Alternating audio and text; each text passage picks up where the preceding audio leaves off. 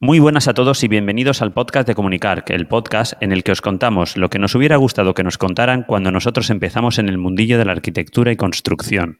Yo soy Antonio Verdú. Y yo soy Enrique Alario y hoy os traemos un programa súper especial, un extra bol de verano porque nos hemos ido de viaje a La Palma.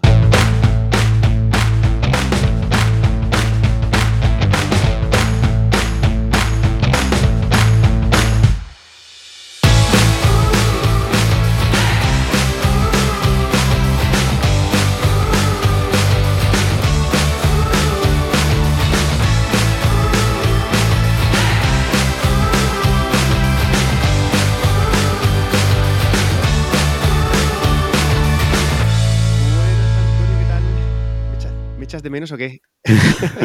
Hemos estado todo el fin de semana juntos. pues mira que ayer, ayer dije, ostras, no le llama a Enrique en todo el día. Ayer lunes. Digo, no le llaman todo el día. Y te envió un mensajito, oye, ¿cómo vas? digo, porque sé que estaba jodido. Digo, voy a llamarle a ver cómo está. Sí, sí, sí. Bueno, pues nada, tenemos un programa muy especial, muy especial, porque claro, habíamos dicho que ya no íbamos a hacer más programas, que nos tomábamos unas vacaciones de verano, pero aquí estamos. Pues bueno, pues hemos hecho un extra de, verano. Esto nos queda un poco fuera de los programas normales porque no ha sido nada normal, ¿eh? No, no, no, la verdad es que bueno, nos hemos pegado un viaje, un gran viaje a La Palma, eh, donde nos invitó la delegación de La Palma del, del Colegio Oficial de Aparejadores y Arquitectos Técnicos e Ingenieros de Edificación de Santa Cruz de Tenerife. Ya le dijimos allí que tienen que acortar también el nombre. Que la acorten, que la acorten. Sí, sí. Y bueno, y fuimos allí a qué? A moderar una mesa redonda para hablar del papel de la arquitectura técnica ¿no? en la reconstrucción de la isla tras el desastre del volcán. Y, y pedazo desastre, ¿eh? Y pedazo de desastre.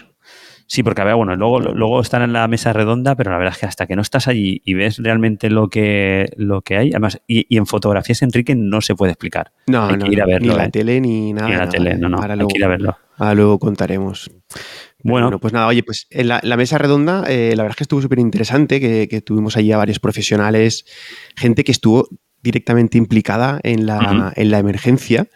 Y, yo creo que en algunas ocasiones eh, en la charla en la mesa redonda a mí se me pusieron los pelos de punta de las situaciones que nos contaron, ¿eh?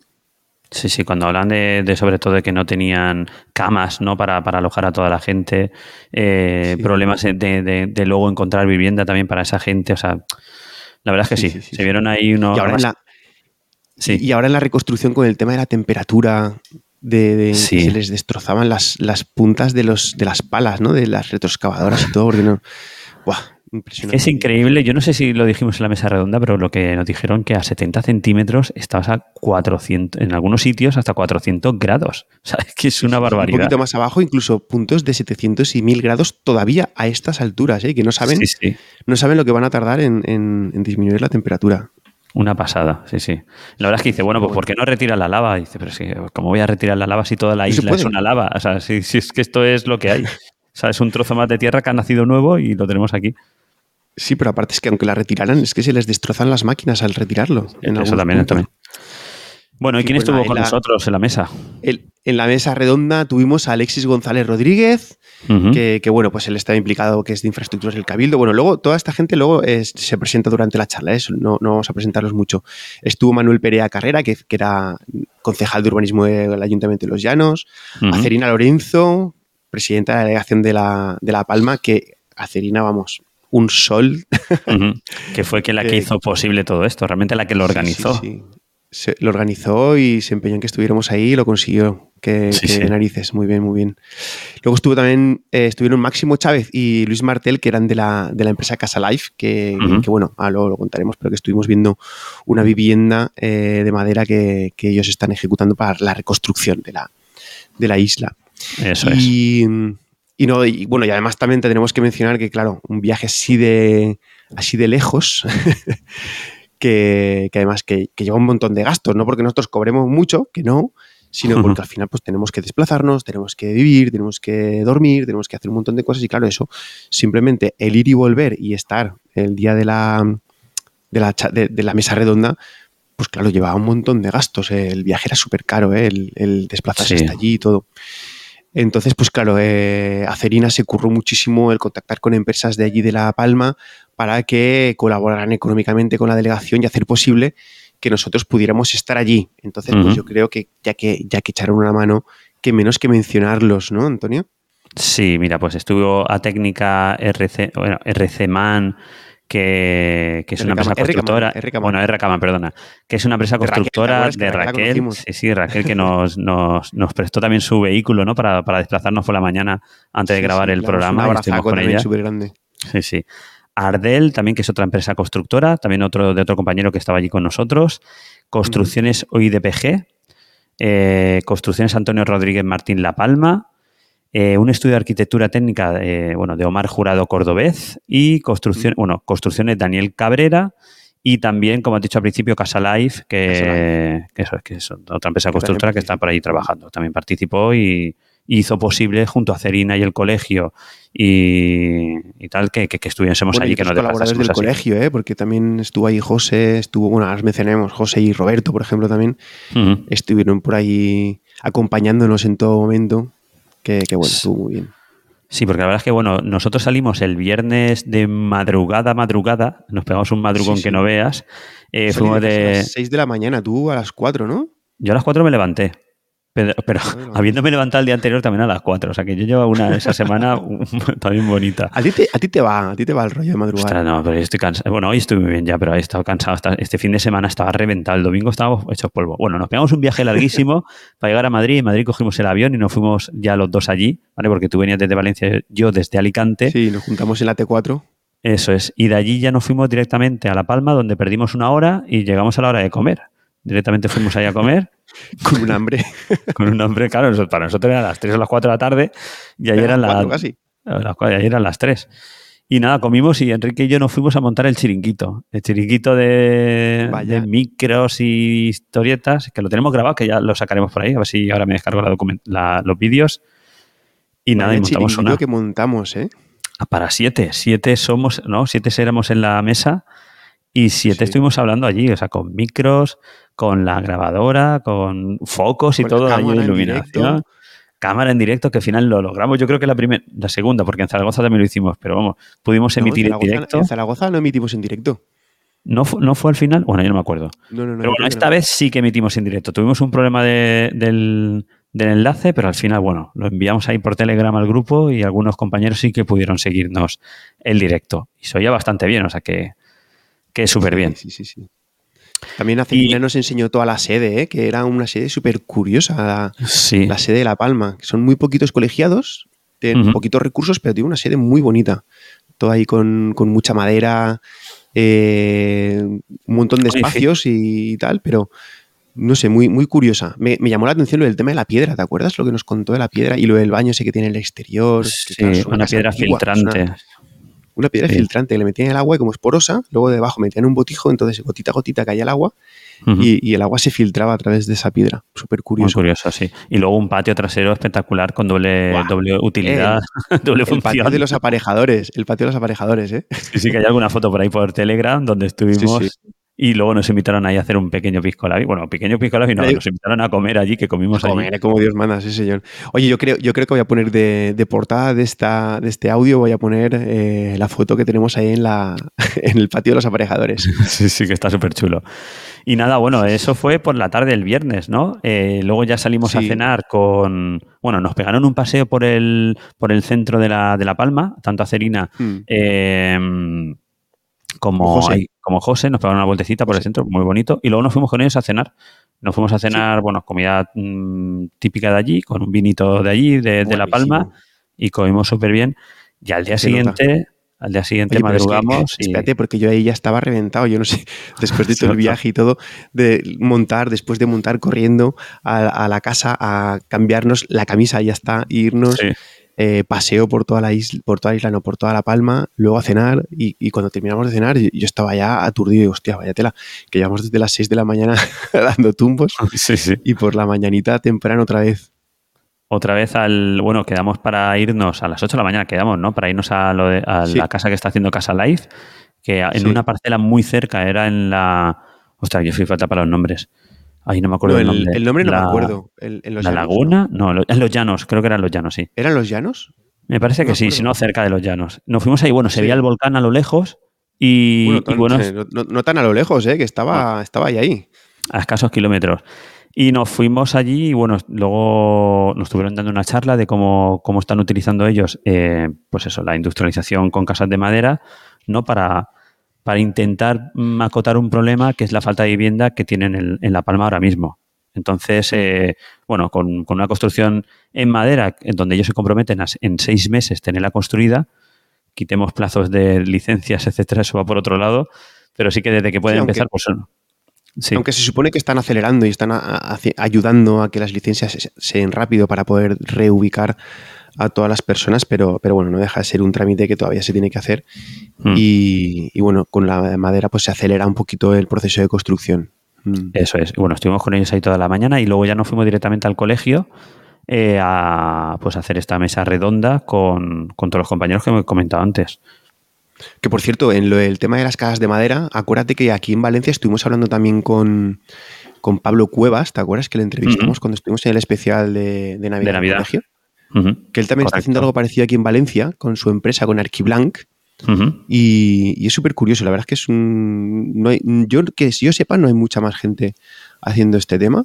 Y bueno, pues es, es un poco novedoso. Así que eh, ahí está, un saludo para Pablo, hombre, que se lo merece. Bueno, pues eso, pues estuvimos el, el sábado eh, grabando el programa, que estuvimos casi dos horas allí, hora y, cua- hora y cuarenta más o menos. Hostia, que luego- tuvimos... Espera, espera, espera, que tuvimos también una, una pega, porque dijimos que lo íbamos a, a grabar a las 12.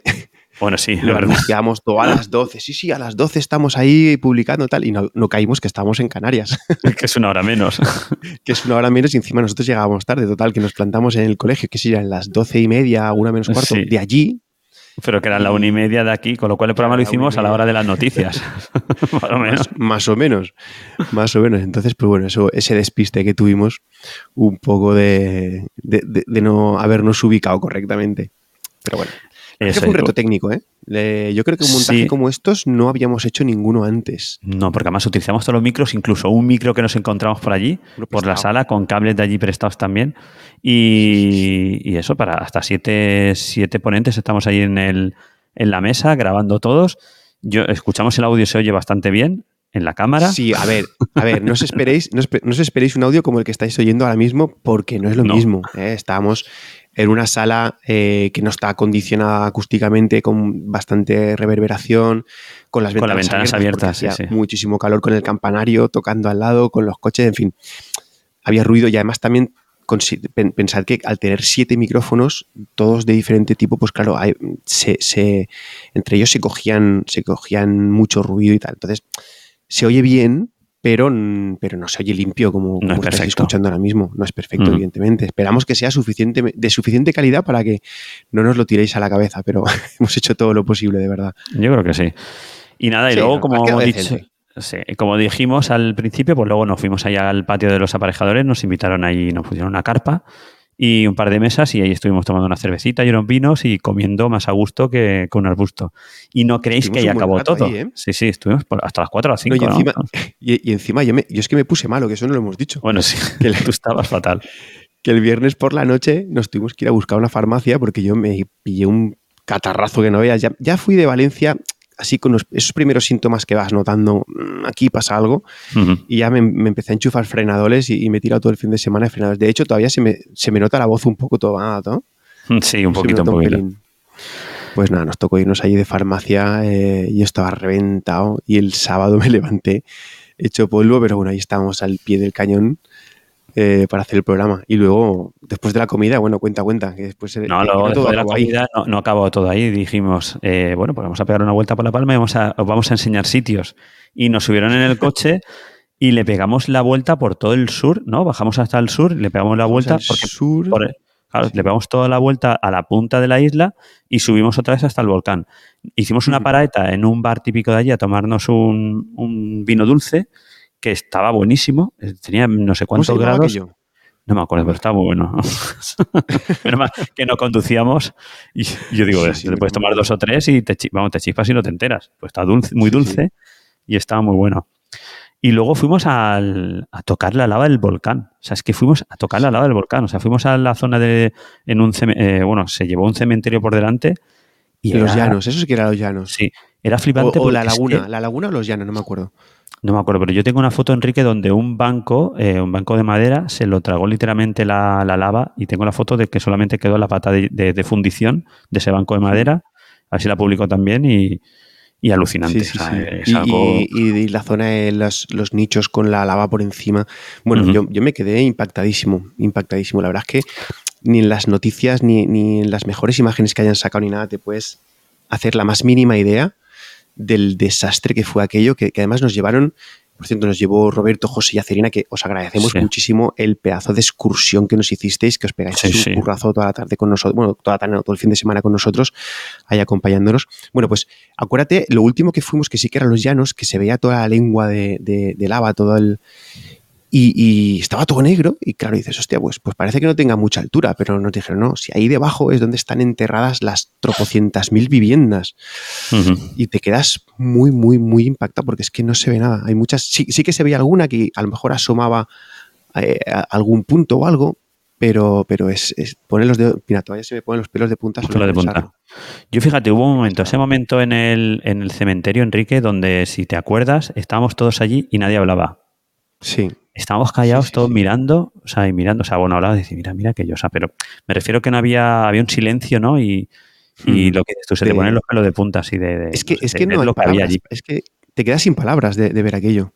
Y la ceniza, la cantidad de ceniza que había por todas partes todavía, no sé, tío, impresionante. La verdad es que esta gente no me quiero ni imaginar eh, esa, época de cuando estuvieron los. ¿Cuánto fueron? Ochenta y tantos días. Sí, ochenta y tantos días nos comentaron. Casi tres meses. Que, de hecho todavía está humeando el volcán, ¿eh? Porque lo estuvimos viendo desde la zona de la casa de madera. Lo estuvimos viendo y todavía está, eh, todavía está echando humo. Yo, vamos, me quedé impresionado y esto, esto me acordaré toda la vida. Eso es. Un viaje que, desde aquí os, os, recomendamos que podéis ir a La Palma y visitarla porque la verdad es que está, aparte de que es una isla muy bonita, eh, bueno, y si vais para allá, eh, llamar a Cerina y al colegio, que seguro que os atienden de maravilla. Te lo digo de verdad. A ver, no, no los pongas en un compromiso, pobrecillos, que ya, se lo curan un montón con nosotros. yo lo dejo ahí. Y, y bueno, ir a verlo porque es una pasada y nada, ahí se nos hicieron las tantas de la noche, porque llegamos de noche otra vez al hotel. Joder, ya lo creo. Llegamos al y hotel ya pico después de dar la vuelta a la isla. Sí, sí, y ya reventado dijimos, vamos a tomar algo, por tomar algo nos fuimos a un chino, o un Japón, bueno, un chino, era un chino chino, y ya tomamos algo y a dormir hasta las diez y pico del día hasta las once del día siguiente, porque es que estábamos muertos, estábamos reventados. Y pues el día siguiente ya de vuelta, ya de vuelta para casa, que llegamos también a, las casi a las once de la noche del domingo. Desde, el lunes claro, a la Se la viene a las 2, desde las 2 y yo llegué a casa también a las 11, sí, más o menos. O sea que es un viaje largo, ¿eh? es un viaje bastante larguito. Es un viaje largo y una, una, experiencia que yo, yo he venido encantado. Bueno, y nuestras mujeres que se vinieron con nosotros, vamos, están encantadísimas. Un fin de semana súper súper chulo y, y, muy bien. O sea, eso que, que como te van llevando, vale, ahora vamos a ver esto, ahora vamos a ver aquello. Tú te subes al coche y que te llevan. Y, y ahora comemos aquí, ahora vamos allá. O sea, una pasada. La verdad es que lo pasamos. Yo creo que ahí tomaron conciencia de, cuando nosotros nos vamos por ahí, ellas se creen que nos vamos de excursión y nos vamos allí a, de risa, jiji. Estuvo muy guay, pero claro, se dieron cuenta que estás todo el día mm. eh, en compromiso, todo el día con gente, todo el día liado, que, sí, que, está chulo y que está divertido, pero, pero, pero es, agotador. Todo el día que cansa, es muy agotador, es muy agotador. Sí, sí, sí. Aunque, aunque te guste lo que estás haciendo, pero son días agotadores. Así que, Bueno, yo creo que sin más. Que no nos lo tengan en cuenta cuando nos vayamos nosotros. Y si no nos toca invitarlas a que se vengan con nosotros y ya está. Sí, sí, nos van a chantajear ahora. A partir de ahora nos van a chantajear. Bueno, pues yo creo que poco más, porque como tenemos una hora y casi tres cuartos de programa, mm, vamos a dar paso directamente a la mesa redonda, ¿no? Que nos, que, la puedan escuchar. Y, ya está, ya nos decís lo que os parece. Dime. Por, cierto, está en, está en YouTube el vídeo de la charla, o sea, de la charla, no, de la mesa redonda, y lo tendréis también en las notas de, o sea, en el programa, en, el post que, estoy preparando. Ahí también podréis ver si queréis vernos en, directo, si queréis ver toda la gente que estamos ahí en la mesa redonda y todo eso. Tenéis el, formato vídeo por si lo preferís. Así no veis ahí todos los caretos y un poquito del colegio. Sí. Que era la, sala del, del, colegio se ve de ahí, un riconcito y y veis a los compañeros del colegio para, haceros una idea de lo que, cómo teníamos aquello montado. Muy bien. Pues nada, oye, yo creo que no nos enrollemos más. Vamos a Venga. dar paso directamente a la mesa redonda. Esperamos que os guste muchísimo y, y, y ya nos Y yo creo que sí. ¿Qué os parece? Y sin despedida ni nada, nos vemos después del verano, Enrique. Sí, yo creo que ya, ya está bien. Nos vemos después del verano. Venga, hasta luego. Adiós. Bueno, muy buenos días a todos. ¿Qué tal? Estamos en el. En, el- La delegación de La Palma. en, la sede de la, de- la delegación de La Palma del Colegio de Aparejadores y Arquitectos Técnicos de Santa Cruz de, de Tenerife. Eso es, que es muy largo. Y al final yo dije, tenéis que cambiar el nombre, a cortarlo un poquito. Y nada, eh, bueno, nosotros, en primer lugar, tanto Enrique como yo, estamos encantados de estar aquí con vosotros, ¿vale? Nos habéis tratado súper bien y estamos muy contentos. Y, bueno, venimos, hemos venido a este. mm, a la sede para hacer un programa para bueno, hablar del papel de la arquitectura técnica en la reconstrucción de La Palma. Y para eso, bueno, tenemos aquí... eh, yo me estoy saltando un poco el guion porque no lo estoy mirando, pero es lo que nos pasa habitualmente. Yo estoy mirando a Enrique a ver que me haga señales. Tenemos aquí un, poco, un montón de gente bueno, que quiero que, que los suyos que se presenten, ¿no, Enrique? Sí, bien. Vale, me he saltado todo el guion. es que no puedo estar leyendo a la vez, no puedo estar leyendo y, y, y presentando. Así que bueno, yo empezando que empezamos por ahí por, por tu lado, Enrique, tenemos a Máximo. Sí, empiezo yo. Buenos días, buenas tardes más bien a todos. Yo, mi nombre es Máximo Chávez, soy CEO, propietario de la constructora Casa Life y estamos eh, especializados en la construcción de casas con entramado ligero de madera laminada.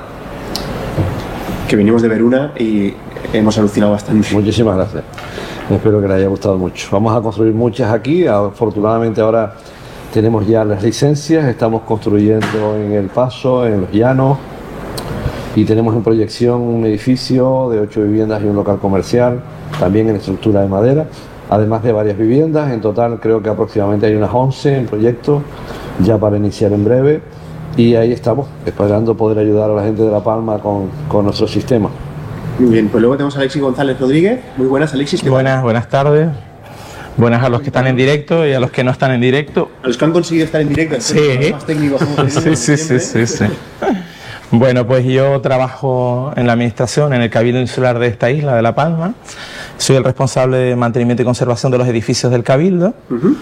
Y bueno, pues también formé parte un poco también de, de la en, en ese momento de la emergencia volcánica en ciertas cosas que como institución pública, pues a los técnicos de las casas, pues tuvimos que, que colaborar en lo que se podía también, ¿no? Lo sufristeis en, Sí, sí. en primera persona. Yo lo sufrí también en primera persona, por suerte no perdí mi casa, pero soy también un afectado más de, del volcán de La Palma. Tuve que, desde, desde la erupción, yo vivo a menos de, de un kilómetro del cono y bueno, pues desde el, desde el minuto uno pues ya tuve que ser evacuado y bueno, pues estuve, ya he vuelto a, a mi casa, por suerte, por suerte la, los daños no, no fueron como las casi 1.400 viviendas que sí están sepultadas debajo del volcán, pero sí nos costó volver porque muchísimas de las infraestructuras, como bien saben, pues fueron dañadas y demás, y volver a, a volver a residir en, en mi casa, pues ha pasado ya, ya llevo seis meses en la casa, pero estuvimos un año y medio fuera. Mm, muy bien. Pues luego eh, está Ferina Lorenzo Saucedo. Ferina, muchas gracias por traernos aquí. Que nos ha, ella es la que nos ha cogido. Sí. nos ha Y nos ha traído aquí Aquí, directamente. oye, que tenéis que venir, tenéis que venir, tenéis que venir. Y Sí, aquí estamos. Sí, sí. Sí, bueno, nada, sí, yo soy la presidenta de, de la delegación en La Palma del Colegio de, de todo lo, lo que ha dicho antes Antonio, aparejadores, arquitectos técnicos e ingenieros de la edificación de Santa Cruz de Tenerife. Y quería agradecerles que, que aceptaron nuestra invitación porque a nosotros nos parece que ustedes hacen un- una labor importante por la profesión, por la difusión de, de todos los asuntos que al final a todos nos importan. Así que muchas gracias. A A vosotros. ver, venir a Canarias, que menos, ¿no? Sí, Sí, sí, Nosotros encantados. Nos cuesta encontrar el huequecito, pero bueno, los hemos encontrado y nos hemos venido para acá y, y estamos encantados. Muy bien, pues Bueno. eh, Manuel Perea Carrera, que tú también sufriste en primera persona, ¿no? Eh, a ver, cuéntanos cuál era tu papel. Sí, sí, mi nombre es Manuel Pereira, soy arquitecto y aparejador también.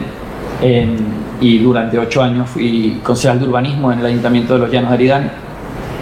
Y durante la, la erupción volcánica, pues me tocó Lidiar con. lidiar con, con la situación. Ajá, muy bien. fácil, como Fácil, como ¿no? a eso no, no enseñan en ningún sitio, ¿no? Hacer esas cosas. Pues no, esa era una de las cuestiones que siempre, que siempre hablábamos y comentábamos, que nadie está preparado para algo así. Y bueno, tienes que afrontarlo y tratar de hacerlo lo mejor posible, evidentemente, pero que, que en ningún sitio te lo explican ni te lo, por mucho que te lo hayan dicho, porque yo de, de volcanes lo que recuerdo eran los cuentos de mi abuelo, quizás, que, vivió los volcanes, pero más bien lo que contaba era como una anécdota, como algo lejano. digamos que iban allí a ver el volcán y todo eso. Nadie, en aquellos momentos nadie lo sufría como, como ha sido en esta ocasión. Claro, Mm. Yo tengo mucha curiosidad, la gestión de las emergencias está desde, desde vuestro punto de vista. Luego supongo que entraremos. Pero bueno, nos queda por presentar a, a Luis Martel Toledo, que también es de Cas- Casa Live, Muy buenas tardes. muy buenas. O, Mi nombre es Luis Martel, eh, soy arquitecto técnico y ayudo a Don Máximo en las labores y asesoramiento de los proyectos técnicos para llevar a cabo todas las obras aquí en La Palma. Las obras de Casa Star, que es la que hemos visto, ¿no? De madera. También estoy especializado en los últimos años en casas de estructura de madera, con todo lo que me he podido enseñar aquí en Maestro. Y nada, muy contento de trabajar este... El micrófono. Ah, perdón. Muy contento de trabajar este sistema y encantado de estar aquí con ustedes, de poder contribuir a, a divulgar lo que se está haciendo aquí en La Palma, que yo creo que es una labor muy bonita, Ujú. quitando que es parte de la profesión, eh, da un plus en poder ayudar a toda esta gente. ¿no? Un trabajo, ya lo creo. Y algo diferente que allí en la península no lo tenemos y, y Sí, por sí. eso hemos venido aquí, ¿no? A que nos lo expliquen un poquito para ver cómo lo están haciendo. Sí. Y yo, Enrique, antes de empezar, vale, dar gracias, eh, bueno, aparte del- de, de la sede del colegio y de, de la sede de aquí- eh, pues sobre todo a los patrocinadores, ¿no? Que han hecho también posible que estemos eh, nosotros aquí. Y lo voy a leer, ¿vale? Porque los tengo que apuntar como esa técnica R. Kaman, ¿vale? Que es de la compañera R. La tenemos por aquí. Ardel, Ardel SR, que es también una empresa constructora, ¿no? ¿Vale? De aquí de la... Bueno. Eh, construcciones OIDPG. ¿Vale? Pues muchas gracias Por la colaboración. por la colaboración. A Construcciones Antonio Rodríguez Martín La Palma, que no sé si tenemos a alguien por aquí, no ha podido venir, ¿no? Bueno, eh, un estudio de arquitectura técnica de Omar Jurado Cordobés. ¿Vale? También darle muchas darle las gracias. A Construcciones Daniel Cabrera. Y eh, bueno, a, Casa- a Casa a Live. Casa Live, ¿vale? Que hemos ido esta mañana a ver Han hecho una una, casa expresamente para que nosotros vayamos. para que vayamos a verle, para que nos la expliquen. Ah, pues muchísimas gracias y, y nada, ya si queréis vamos a dar paso ya ¿no? para empezar con la mesa redonda, que, que somos unos cuantos y si no se nos va a hacer, se Sí, va a hacer larga. algunos datos eh, que tenemos nosotros apuntados, porque estuvisteis eh, 1.600 edificaciones afectadas, más o menos, 1.200 hectáreas. Nosotros hemos estado esta mañana allí, hemos alucinado con, con ver cómo las casas se las ha comido literalmente la colada. Y que es del 19 de septiembre del 21. ¿Y eh, cuánto tiempo estuvo en marcha el, eh, el volcán activo? 85. 85. 85 días. Pues anda que le.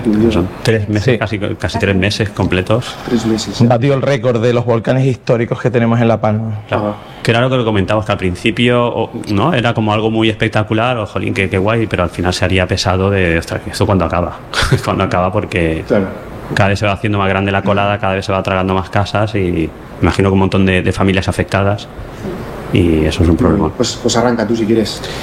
Vale, pues pues bueno, yo eh, para empezar, vamos a empezar. Alexis, quería hacerte una, una bueno, a ver cómo eh, de lo que ha comentado Enrique, o sea, de esas 1.600 eh, viviendas afectadas, exactamente, bueno, ¿cuántas viviendas, o sea, cuánto fueron viviendas, cuánto, Sí. cuánto fueron otro tipo de edificaciones, etcétera, etcétera? Pues básicamente sí, están prácticamente censadas porque gracias a, a la tecnología eh, se contaron bien. Es decir, también teníamos un satélite continuamente que nos daba datos de lo que se iba llevando por día. Entonces, en realidad son 1.676 edificaciones, Ujú. de las cuales son casi 1.350 viviendas Viviendas. viviendas. Luego unos 180 cuartos de aperos, unas 60 bodegas. También habían edificaciones de tipo educativo. Se llevó tres colegios de uni- unitarias. Se llevó farmacias, se llevó iglesias, se llevó eh, complejos, complejos, mm, por ejemplo, donde trabajaba mi pareja, era un complejo de bungalows de 50 bungalows, se lo llevó complejo, había muchas edificaciones de ocio también. Es decir, un desastre sin precedentes, ¿no? Porque no hay precedentes en los últimos 100 años en Europa de de que haya pasado algo tan grande. Como bien decía él, son casi... Y el polígono industrial. Y el polígono industrial. Que lo hemos vi- que Que era- Que son, efectivamente, que ahí habían casi se- 70 edificaciones, Campo de fútbol. campos de una fútbol, iglesia. una iglesia, efectivamente, fue, fue mucho. Y luego, pues de parte agrícola, 220 hectáreas de platanera, Ujú. y, eh, unos casi 1.200, casi kilómetros de tuberías que daban servicio no solamente a, a esas- a ese sector agrícola, sino pues a, a viviendas y a todos esos complejos y demás. 78 kilómetros de carreteras, entre carreteras de interés insular, regional y calles municipales. Eh, 1.200 kilómetros de red eléctrica. Es decir, fue un auténtico, un auténtico Sí, que caos. ¿por dónde empezamos ahora? Claro, efectivamente, por dónde empezamos, Claro. efectivamente. Eran muy, muy complejos. Es verdad que, la, que las coladas eh, se desplazaban no con esa violencia y rapidez que lo hacen coladas como los volcanes de Hawái.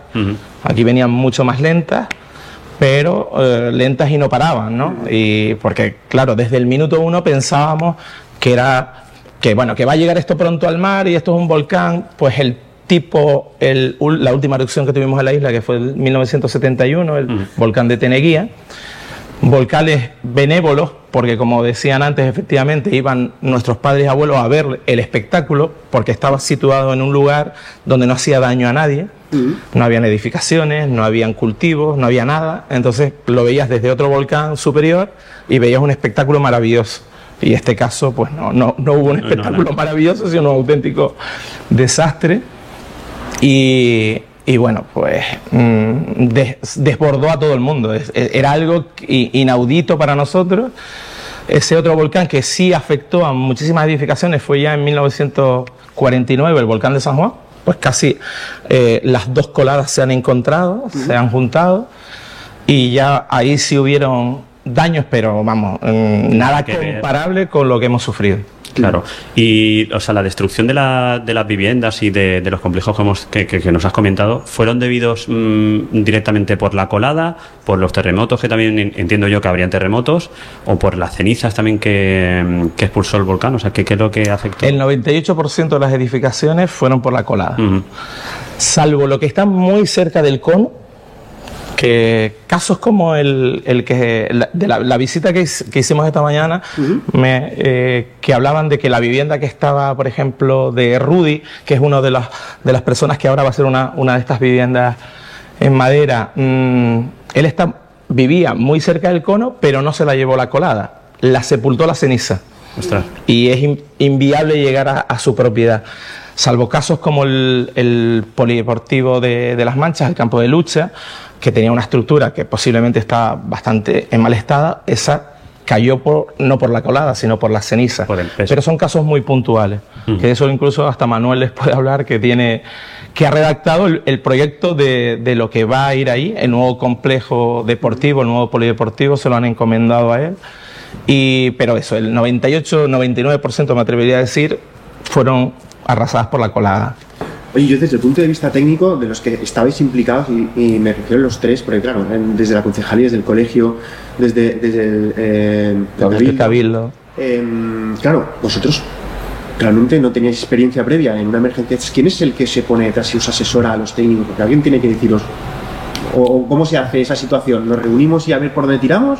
Eh, Eh, lluvia de ¿hay alguien ideas. Eso, claro. de estas- de estas Esto está, así? claro, está regulado, está regulado. Una emergencia de esta, de esta índole. Hay protocolos para Hay esto. protocolos, sí. Hay un órgano, el acrónimo es PEVOLCA, que es el Plan de Emergencias Volcánicas de Canarias, que dentro del PEVOLCA, ese PEVOLCA después, a su vez, tiene un equipo asesor y un equipo científico.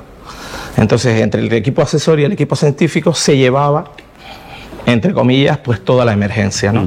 el, epico- el equipo asesor, pues básicamente estaba, estaban los tres ayuntamientos dentro del equipo, a través de sus cabezas visibles, que son los alcaldes y alcaldesa en el caso de los llanos, el presidente del cabildo, los varios, varios eh, consejeros del, del cabildo, pues ahí también está todas la- las fuerzas de- del Estado, Guardia Civil, Policía Nacional, eh, eh, también del Gobierno de Canarias, el director de ese plan de emergencia es la Dirección General de Emergencias del Gobierno de Canarias, que luego eligieron a un, a un técnico del Cabildo como director de la emergencia, que bueno, que incluso pues tenía experiencia, no en emergencias de estas, pero trabajaba en el área de medio ambiente y bueno, ya tenía mucha experiencia. Miguel Ángel Morcuende fue el director de la emergencia y bueno, pues se reunían prácticamente las 24 horas para ir tomando decisiones, sobre la marcha de cómo gestionar la emergencia. Eh, la parte política también estaba en esas, porque al final tú eres técnico, pero, pero vienes en función de, estabas en función de política, ¿no? Eh, ¿También estabais representados los políticos o al final se dejó toda una parte técnica? No, como, como decía Alexis, en el caso de los ayuntamientos, eh, los representantes en ese, en ese grupo eran los alcaldes y la alcaldesa, en este caso la alcaldesa de Los Llanos, es quien participaba de las reuniones que eran diarias. Mm. Todos los días tenían reuniones y bueno, iban sobre la marcha tomando decisiones, sobre todo yo creo que se vivieron muchas etapas. Eh, una fue al principio, en el momento de la erupción, que era sobre todo evacuar y evitar y salvar a las personas, que era lo más importante, evidentemente. Eh, y en eso creo que se concentraron todas las ideas y todas las acciones y se logró realmente eso, que era pues, que no hubiera víctimas. Y bueno, luego vinieron otras etapas, como, como decía antes, eh, fueron casi tres meses. Al principio, pues uno casi que todos los días salía, te despertabas por la mañana, el poco tiempo que dormías, y lo primero que uno hacía era salir a ver el, volcán, a ver cómo estaba. ¿Qué pasa? Pero cuando llevaba, en mi caso personalmente, cuando ya llevaba un mes todos los días me levantaba y salía a ver el volcán, ya después de un mes. Sí, lo, lo normalizan. Desgraciadamente lo. Salía, mira, La verdad que ya me tomaba el café sin salir al principio, me salía a tomar el café a, a verlo. A las 6 de la mañana, pues estabas viendo ahí, pero ya pasado un mes, realmente ya no tienes ni interés ni ganas de verlo, más bien lo oías y. Te ganas de, dejar de verlo. Y preferían escucharlo. Me tomaba el café, poner la tele para no oírlo y me tomaba el café así. Eh, como digo, fueron mucho tiempo y, muchas etapas. Mm. Y urbanísticamente entiendo que también habrá afectado un montón, porque claro, lo que antes eran eh, parcelas y todo eso, ahora no existen. Antes habría unas parcelaciones o habría una eh, normativa urbanística que entiendo que ahora desde, no sé si, si, a niveles de urbanismo habrá habido modificaciones para permitir que las personas que tienen ahí sus viviendas ahora no las pueden poner en la misma ubicación. Eh, ¿Ha habido algún cambio? ¿Ha afectado urbanísticamente a las zonas para poder reconstruir o para poder...? Bueno, mm, la situación en ese, en ese, caso, digamos, en principio no ha cambiado en general. En el caso de los llanos en particular, tenemos un plan, un plan general del año 88 que evidentemente nos limitaba eh, considerablemente, sobre todo para la recuperación del tipo de viviendas que se habían perdido. Estamos hablando de asentamientos asentamientos rurales, asentamientos agrícolas, la mayoría de, las edificaciones que se perdieron. Y que en el caso de los llanos eh, legalmente era imposible poder eh, otorgar licencia en, en, esa zona, evidentemente no, pero es que en el resto del municipio tampoco porque el plan no lo tenía contemplado, el plan general del, 88, por lo tanto no existen asentamientos, solo solo rústico común. Esa fue una de las razones por las que desde el como digo, no los primeros días porque estábamos a la emergencia, pero a, las a los pocos días sí que empezamos a pedirle al gobierno de Canarias eh, que aprobara ese decreto ley que luego se consiguió, sobre todo desde los llanos, porque era quien realmente y quien más lo necesitaba. Recibíamos todos los días a, personas que querían reconstruir su vivienda, que nos los pedían y nosotros no podíamos darle solución y desde el, desde el ayuntamiento era imposible, por lo tanto eh, insistimos, insistimos mucho el gobierno de Canarias, que fue quien finalmente em, aprobó ese decreto ley, el 122, que ha permitido que todas las personas afectadas por el volcán prácticamente puedan construir en cualquier tipo de suelo, sobre todo, repito, el suelo rústico común, que es lo que teníamos en el municipio de Los Llanos. Y pues creo que realmente al final fue el único decreto ley que se aprobó prácticamente el único decreto ley específico en tema urbanístico para atender esta situación y en el caso de los llanos, hasta hace tres semanas se habían otorgado casi 150 licencias que hubiese sido imposible eh, otorgar sin, sin, este, sin la aprobación de este decreto. Así que creo que fue una de las medidas que, que ayudó bastante eh, en el, en el sentido de recuperar viviendas. Y ahora a construir, eh, a recuperar todo lo que se pueda.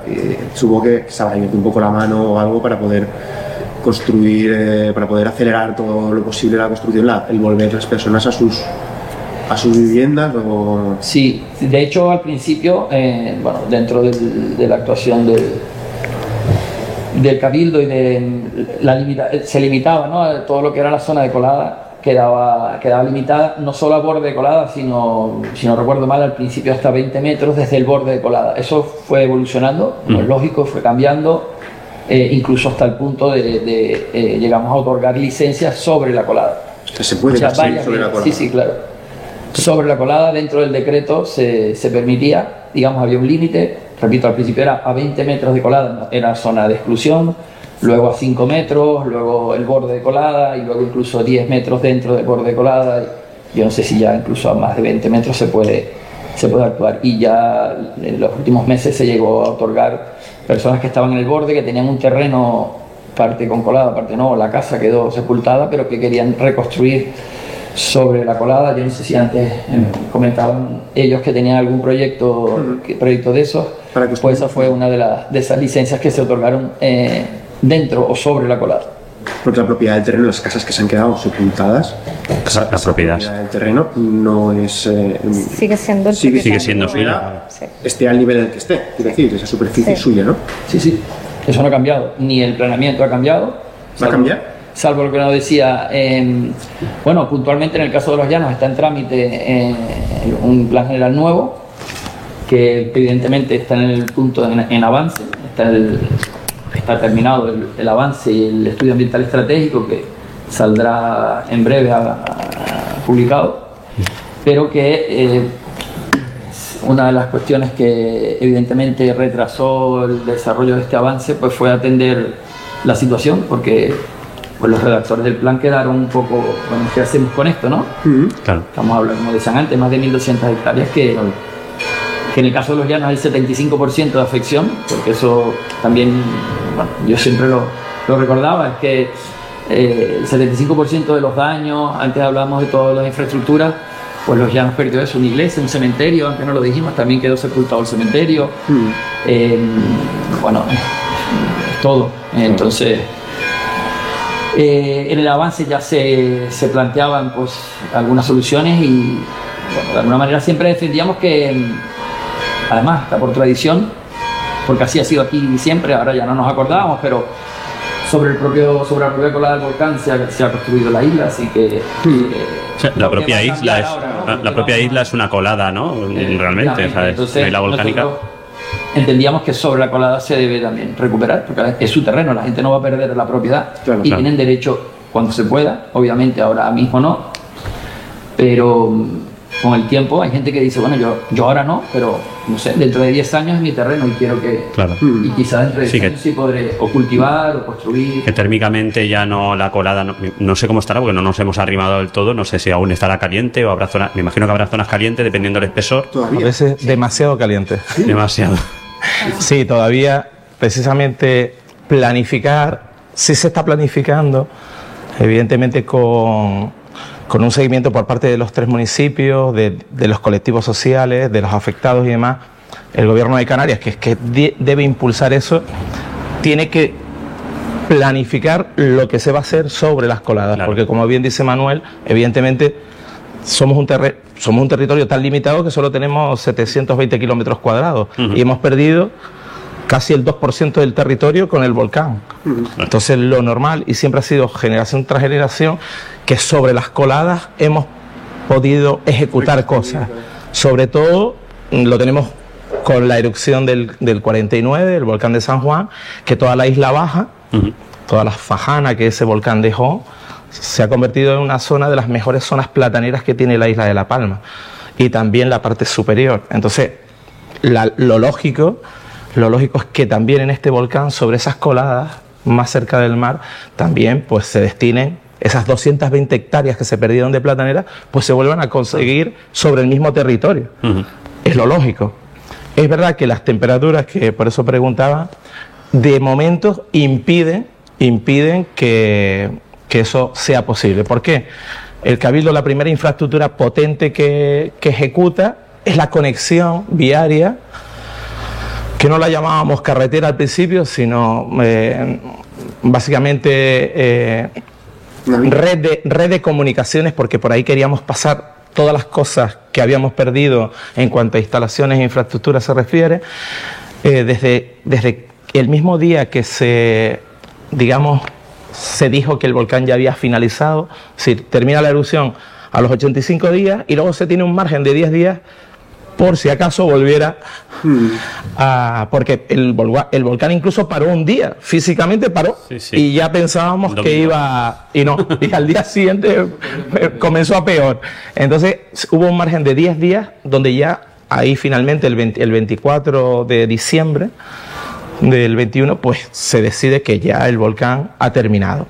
Pues ya se, al día siguiente ya el cabildo empezó en el, en el barrio de La Laguna, dentro de, del municipio de, de, los Llanos de Arinane, a comenzar a planificar. a planificar una vía de comunicación entre ambos lados. Porque para los que vivíamos como yo al otro lado de las coladas, en el lado sur, teníamos que hacer tres horas de carretera o dos horas de carretera para pasar a nuestro, al otro lado.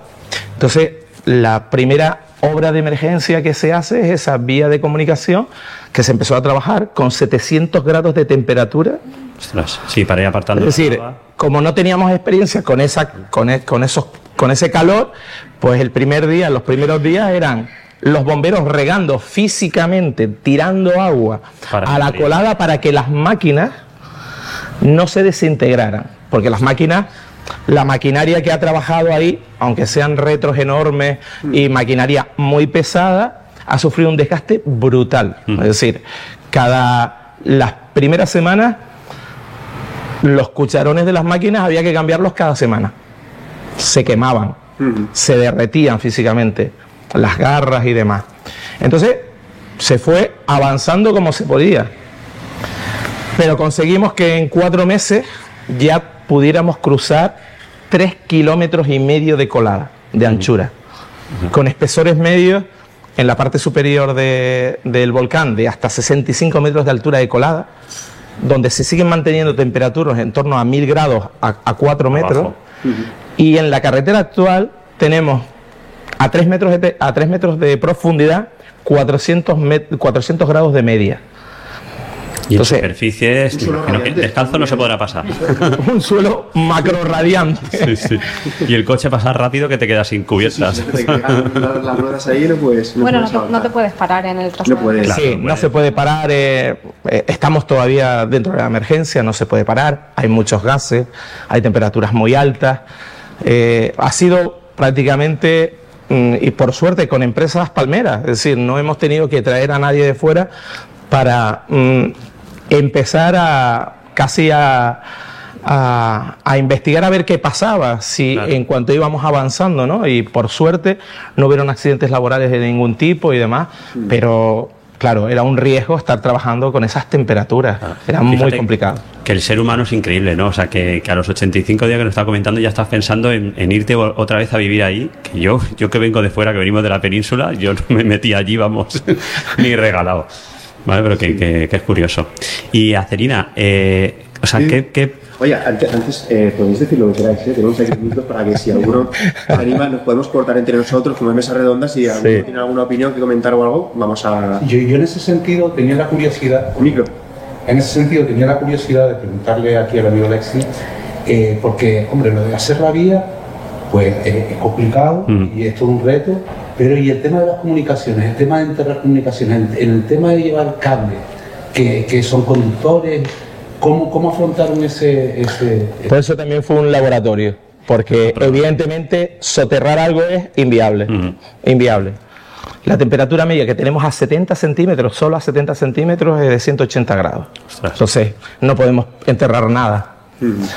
Lo más difícil y costoso y que tuvo que hacerse ensayos de laboratorio. Los compañeros que están aquí, que pasaban habitualmente por ahí, a mitad de ese trazado, veían dos postes, sobre todo las infraestructuras energéticas, a ver qué hacíamos con ellas.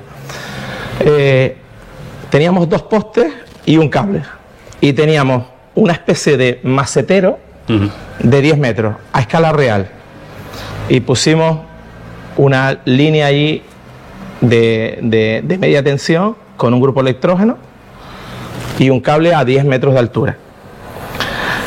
Conseguimos que, que podías llevar una línea aérea, pero a 10 metros de altura las pérdidas de 23 kilovoltios que tienen que pasar por esa zona para darle suministro eléctrico a todo el lado sur que se perdió, teníamos un- eh, en orden de un 20-25% de pérdida, Pérdida. energética a 10 metros de altura. Sí, sí. Imagínense el calor que subía.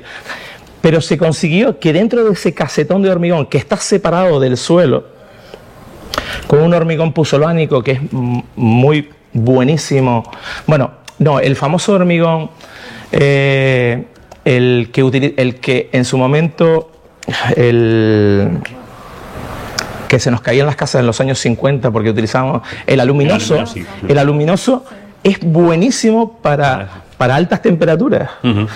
Entonces, se hicieron unos cajones y por ahí no hay pérdida ninguna y están separados un poquito del suelo. Entonces, ahora mismo, eh, Red Eléctrica está pasando ya por ahí Por con ese ensayo real que se hizo con el CECID a nivel nacional, toda la infraestructura energética para, para abastecer todo el lado sur, que todavía eh, medio barrio de Las Manchas está trabajando con grupos electrógenos gigantes, no, tiene- no tienen luz. Entonces, mm, por suerte se resolvió así. Se resolvió, pero soterrado no hay nada, es decir, las comunicaciones, el agua que estamos llevando a la costa se está llevando también separada del terreno. Las canalizaciones, todo va a ir separado del terreno por ese tipo que la gente pensaba cuando lo veía, dice, qué bonito, que van a poner ahí un macetón de tres kilómetros de largo y van a sembrar unas flores. Es que parece un macetón, porque realmente es una caja en forma de U que va a tener, va a tener una tapa por encima también, pero por ahí vamos a, para- a pasar eh, infraestructura energética y telecomunicaciones. ¿Y el agua también? Y el agua en tubos con unos dados de hormigón separados del suelo, porque tampoco se pueden pegar al suelo por Porque eso, porque las temperaturas son... Y las temperaturas entendemos... ¿Por qué se construye a borde de colada? Porque por suerte se está enfriando. ¿Qué es lo primero que se enfría? Pues los bordes. No tienen Tiene nada menos espesor, ¿no? menos espesor y se van enfriando más rápido. Pero hay sitios que tienen 40 metros de profundidad, tubos volcánicos que no enfriarán posiblemente en 100 años. Todavía el volcán de Teneguía, que es del 71, si van allí a menos de 4 metros, a menos de 3 y a menos de 2 hay temperaturas por encima de 100 grados. Entonces un volcán que superó en volumetría de, de coladas a la, a la suma de los seis que conocemos, pues evidentemente en algunas zonas nunca se enfriará. Ya. Y ese va a ser el reto de dónde se pueden hacer cosas y dónde no se ¿Y pueden cómo hacer. se podrá hacer? O sea, y cómo se pueden hacer. Superficiales, ¿no? Sí, ¿Y cómo se pueden hacer? Efectivamente. cimentación profunda ni hablar. No, es que si no, no- es que si no, no se, no se escucha. Nada, sí, y, eh, que, eh, lo que estoy comentando que sí me lleva a mí la pregunta de la geotermia. De, Sí se puede. de la geotermia, que yo creo que, bueno, que, que se, si se, se está haciendo algo. se está, se está apostando por la geotermia. Incluso Sodepal, que es una de las empresas que tiene el Cabildo, empresas públicas, eh, está con algunos técnicos, que, ingenieros que, conocen mucho de eficiencia energética y tal, y, y de geotermia, ya se está hablando con muchas empresas interesadas, porque yo creo que es un potencial brutal el que tenemos ahí con el volcán para precisamente explotar la geotermia. Y yo creo que va a ser uno, incluso hay muchos fondos europeos ahora mismo precisamente que a lo mejor hasta un 50%, un 60% puede ser a fondo perdido. Eh, y creo que se va a implantar seguro en La Palma. Centrales a lo mejor de de, ¿no? de geotermia. generaciones de eléctrica de, con Sí. geotermias y todo eso. que, vamos, eh, Yo creo que el IGME, el, el Instituto Geológico Minero, estaba también haciendo una investigación de geotermia. Me parece Claro. que lo escuché. Sí. que- sí. y sobre todo eso para generación de electricidad, ¿no? Con, con la ayuda de la geotermia, pues que a escasos metros tienes ahí. Radiantes y todo eso para hacer eh, cli- bueno, clima. Muy bien. Vale. Y uy, desde el colegio Acerina, ¿qué papel, ¿qué papel tuvo el colegio, el propio colegio, antes y, y después de, de la erupción del volcán? Bueno, antes nada, Antes antes, no. normal, ¿no? No teníamos Bueno, problemas, pues, éramos felices. Sí, sí. Perdona, durante y después. Bueno, es verdad, es verdad. Tuvimos una pandemia, un incendio grande que se llevó que mucho lleváis una rachita en La Palma. eh, Sí, sí, curiosa. ¿eh? Un incendio. Sí, el Un incendio urbano, El ¿eh? incendio urbano fue justo además al lado de la zona de, la, de las coladas, se llevó muchas antes. edificaciones también, un mes antes, sí, exacto. Entonces antes, de- antes bueno, o sea, re- relativa calma. Relativamente. Claro, cuando empieza la erupción, realmente es, una etapa que no, no sabes muy bien lo que hacer, porque la erupción empieza y tú dices, bueno, pues, ¿cuánto dura la erupción? ¿Qué daños va a tener? ¿Qué podemos hacer? Hay muchos afectados, hay pocos, va a haber más, entonces, bueno, lo primero que planteamos fue enviamos un, un- un escrito a las administraciones ofreciendo nuestra ayuda para que pudiéramos ser útiles. No sabíamos para qué, no sabíamos cómo podíamos ayudar, pero bueno, para lo que fuera, ¿no? Entonces, en, en esa línea tuvimos varias reuniones también con administraciones y con otros colegios profesionales. Y bueno, pues se hablaba de todo en general, aportando cada uno sus ideas y ver si se, se podía ayudar en, en algo, tanto soluciones técnicas, urbanísticas, en alguna cosa hicimos con Manuel también. Y la línea un poco por ahí, pero todo como en el aire, ¿no? No- nadie sabía lo que hacer porque esto, esto fue a- en, en los inicios. Luego también durante, durante el proceso trajimos a, a la isla, que nos pareció muy interesante, hicimos un- una jornada que hablaba de una intervención técnica que se hizo en la isla de Fogo, en una zona que se llama Chadas Caldeira, perdón por la pronunciación, porque el portugués no es lo mío, que está en Cabo Verde. Entonces ahí había pasado, había eh, explotado un volcán en 2014 y habían reconstruido sobre la lava toda esa parte. Entonces al principio lo que nos contaron fue que era un poco caótico todo, tampoco les pasaba lo mismo, no sabían lo que hacer. De hecho, construyeron sobre la lava edificaciones que saltaban los pavimentos, se derretían las instalaciones, era todo muy complicado. Pero luego consiguieron hacer un planeamiento urbanístico de la mano de, de Gesplan, que es una empresa pública del gobierno de Canarias. Hicieron como una especie de planificación y están construyendo utilizando todos los materiales que salieron de allí, eh, manualmente crearon bloques con las cenizas y unas prensas manuales y estuvo como muy interesante, ¿no? Hablaba de la reconstrucción y ahí también la gente se empezaba a replantear pues, pues lo que estaban diciendo los chicos, ¿no? Nosotros también estamos construidos sobre colada. Claro. Y lo podremos volver a hacer pues poco a poco. Ahora se pueden unas cosas y, y en unos años se podrán en otros sitios a los que ahora no podemos acceder. Entonces tuvimos esa- esas charlas técnicas. Luego vimos que había otro problema grande, que era el tema de las cenizas en, en- en los tejados, ¿no? En- ya no en la infraestructura. El peso propio ¿no? de la ceniza. O la sobrecarga. sí. En las cubiertas era mucho volumen de ceniza al que estábamos llegando, entonces pues editamos una guía técnica de cómo limpiar las cenizas en los tejados, hacerlo con seguridad, que la gente pues tampoco se estuviera subiendo. al- Claro, aquí tenemos muchos tejados de tejas inclinados. Bueno, pues editamos esa, esa parte de la guía. Según fueron avanzando las cosas y ya veíamos que había mucha gente afectada, muchas casas que se estaban perdiendo. La mayoría de esas casas no estaban regularizadas, no tenían escrituras, no tenían declaraciones de obra nueva. Entonces creamos una lista de voluntarios en el colegio. La verdad que la gente se volcó. Fue una lista muy, muy grande, no solo colegiados de la isla, sino también de, de la provincia en general. Y entonces con esa lista la primera actuación que hicimos fue, junto con el colegio de notarios, reconstruíamos la, la ubicación de esas viviendas, la superficie construida que tenían, porque algunos, bueno, tenían una escritura... Con datos anteriores 40 de catastro. Claro, no está ni Claro, registrada entre ni. catastro, fotografías, eh, documentación que pudieran aportar, pues se hizo la documentación técnica para que los notarios pudieran hacer las actas de notoriedad y las declaraciones de obra nueva y costara que esas personas eran propietarias de una vivienda de tantos metros cuadrados. Eso es lo importante porque lo que dice Manuel es que el Real Decreto te dejaba construir la, la edificabilidad que tú tuvieras antes. Entonces, claro, si tú no tenías nada, no podías volver a construir Claro, nada. sí, a, a lo mejor lo tenías, pero si no tenías Claro, si no no existía. claro, no costaba ni que tú fueras propietario, ni que tuvieras, o incluso a lo mejor a veces había algunas que sí que estaban, pero tenías 40 metros y realmente tenías construido 150. Ujú. Bueno, pues toda esa actuación, todo voluntariamente, todos los colegiados lo hicimos y llamaban al colegio, todas las personas que llamaban se les hacía. Y se hicieron muchas, muchas rectificaciones de, de catastro, ¿no?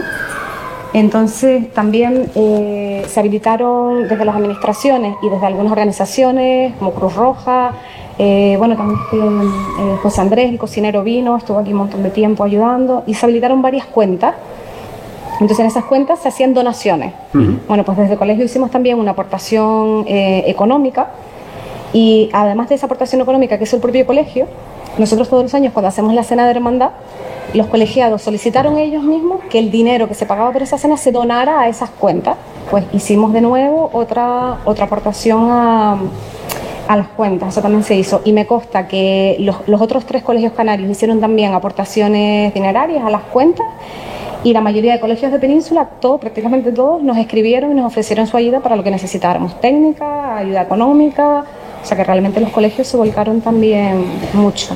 La, la solidaridad fue brutal, sí. pero por parte de todos los colectivos habidos y por haber, por particulares, por empresas hasta del, de- del, del- del final de Europa, es decir, hubo, con respecto a La Palma, mm, un, bueno, se volcó todo el mundo, ayudar en lo que podía, que pudiera. en donaciones, en, en cualquier cosa, en materiales, en lo que fuera. fuera. Luego teníamos también colegiados afectados Claro, que perdieron claro. sus viviendas. ¿vale? Entonces, esos colegiados también se les ayudó del colegio, que bueno, que ya por privacidad pues tampoco voy a contar mucho más cómo fue el asunto, pero sí que teníamos colegiados y, y se les echó una mano en lo que, en lo que En pudimos. lo que pudiera. Y luego finalmente todo lo que hemos hecho con todos esos escritos a la administración, al final Manuel contactó con nosotros y también hicimos todos esos voluntarios. Las viviendas que quedaron en, en el perímetro de, de esa lava, pero que claro, tenían una cantidad de ceniza súper importante porque es que llevan tres meses cayéndole ceniza encima y eran zonas de exclusión total que no se podían, los propietarios no podían acceder a limpiar. Entonces ellos tenían miedo de que esas personas pudieran volver a las casas y estuvieran dañadas. Entonces hizo una inspección. de Inspecciones técnicas, ¿no? De- vivienda por vivienda y vamos marcando con... A mí me la marcaron, La la a mí me la marcaron, me pusieron un punto verde, es decir, Ah, bueno, eso verde significa. Y Manuel, Justo eso es lo que quería bueno, agradecer nuevamente, públicamente, al Colegio de, de Aparejadores, porque en su momento, como decía, la erupción volcánica y, y- y después de la erupción volcánica fueron muchas etapas. Una de las etapas importantes fue eh, finalizar la erupción, pues toda la gente, había más de 7.000 eva- evacuados, llegó a haber más de 7.000 evacuados. Pero había muchos que podían, luego de la erupción, podían volver a sus casas, como el caso, el caso de Alexis. Pero claro, todo el mundo quería volver a sus casas, pero era, era un riesgo, no sabíamos en qué condiciones, en qué situación estaba. Estamos hablando de muchas, de miles de casas.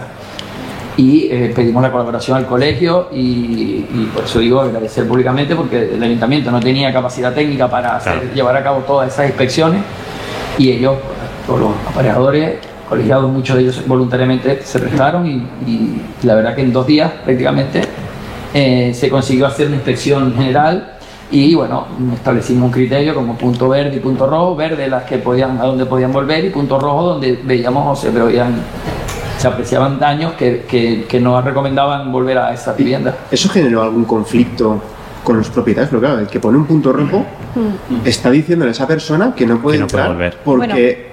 y si- no- Sí. Realmente no es que no pudiera entrar, sino claro, date cuenta que nosotros la inspección la hacíamos visual por el exterior, porque no podías entrar en la propiedad privada de las personas. Entonces el punto rojo realmente significaba que había que hacer una inspección más profunda Vale. para ver si realmente había daño. Pero la realidad, tú lo sabes mejor, es que tampoco no, no hubo muchas viviendas con daños que al final no pudieran entrar.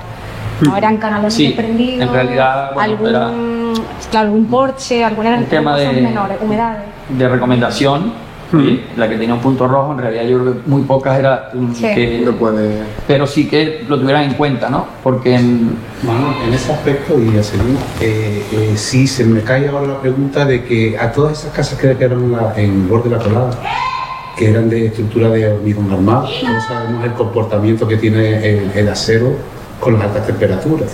Evidentemente, eh, eh, todas esas casas que quedaron en pie, por decirlo así, pero que están lastradas o, o tienen, tienen una deficiencia ya, ¿no? En ese sentido se han hecho pruebas, o- eh, ha, ha habido muchas casas que han quedado a nivel de seguros para que esta gente pueda, volver a reconstruir, como sea, A la durabilidad te refieres, ¿no? A la durabilidad de esos o, hormigones. o Sí. que han quedado inutilizadas, porque una estructura, una estructura en la que el acero ya no, no tiene ese límite elástico, ese, eh, cómo se ha afrontado eh, en, en ese aspecto. Bueno, bueno, te puedo contestar mejor como... Mm, realmente desde el ayuntamiento, como decía, lo que hemos hecho, lo que hacíamos era recomendación eh, de cuál, digamos, podía ser o no se apreciaba eh, el daño eh, Visuales, Pero claro, en muchos casos, como, como dice, en el caso de Sí. estructura, quizás la estructura eh, está trabajando al 50%, porque está afectada, eh, eh, es evidente.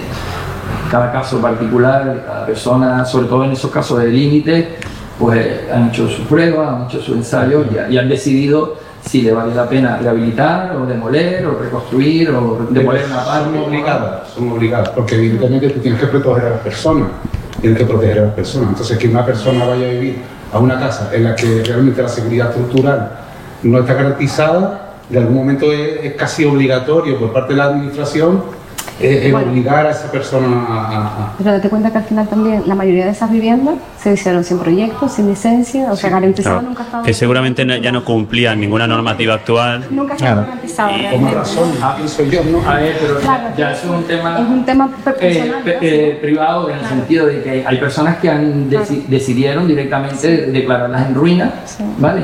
Y bueno, aunque eh, estaban en pie o, o gran parte de la, de la vivienda quedaba en pie, eh, lo declaraban en ruina de cara al seguro, a poder cobrar la totalidad del seguro, salvo algunos casos puntuales donde querían recuperar la vivienda porque la afección eh, entendían que era poca, eh, sí encargaron a técnicos, arquitectos, aparejadores que pudieran hacer pruebas en esa, en esa Claro, vivienda, sí. donde hacían a través de pruebas y de laboratorio, pues determinaban de que la resistencia de la, de la estructura era la, la adecuada y, y- y ellos sí querían mantener eh, la edificación o recuperar la edificación. La mayoría de los casos pues la desechaban o la daban por, por ruina. Me refiero cuando tenían los casos que hay, hay varios, no muchos, pero hay varios donde tenían, vamos a decir, mitad y mitad, mitad de la casa con colada. Yo he estado en casas que por la mitad del salón sí, entró por la ventana, pero como si fuera barro, vamos a decir así, o agua, pero barro porque se quedaba y entró la mitad por la ventana, mantenía la, la, la fachada, el cerramiento, se, no se caía, pero entraban por las ventanas y tenían la mitad del salón lleno de, de, de- de colada. Curioso. Y la otra mitad no, y se- claro, era el tema de decidir, pero la mayoría de la gente evidente, no, no vale la pena recuperar, recuperar la vivienda, y va a costar más casi recuperarla que hacerla. O sea, no ser que sea un capricho, es decir, venga, vamos a hacer los ensayos para ver realmente que sea habitable la vivienda y que me merezca la pena, pues lo que dices, igual tira de, oye, pues demolemos y intento construirme algo con, con las ayudas que Sobre también... todo con el decreto que les permitía volver a construir en Eso es. esas de borde, ¿vale? Ujú. Esas de borde. Claro, porque... Sí. no. ¿Tú también quieres decir algo más? Sí. Pues Yo, yo lo que iba a aportar, además, es que durante los 85 días de la erupción, Ujú. que no sabías lo que se iba comiendo el volcán, eh, sí había también un perímetro muy grande donde no se podía acceder. Y ahí habían otras tantas miles de viviendas, entre comillas, afectadas. No se las iba a llevar el volcán, pero iban a estar afectadas por el volcán, sobre todo por la ceniza.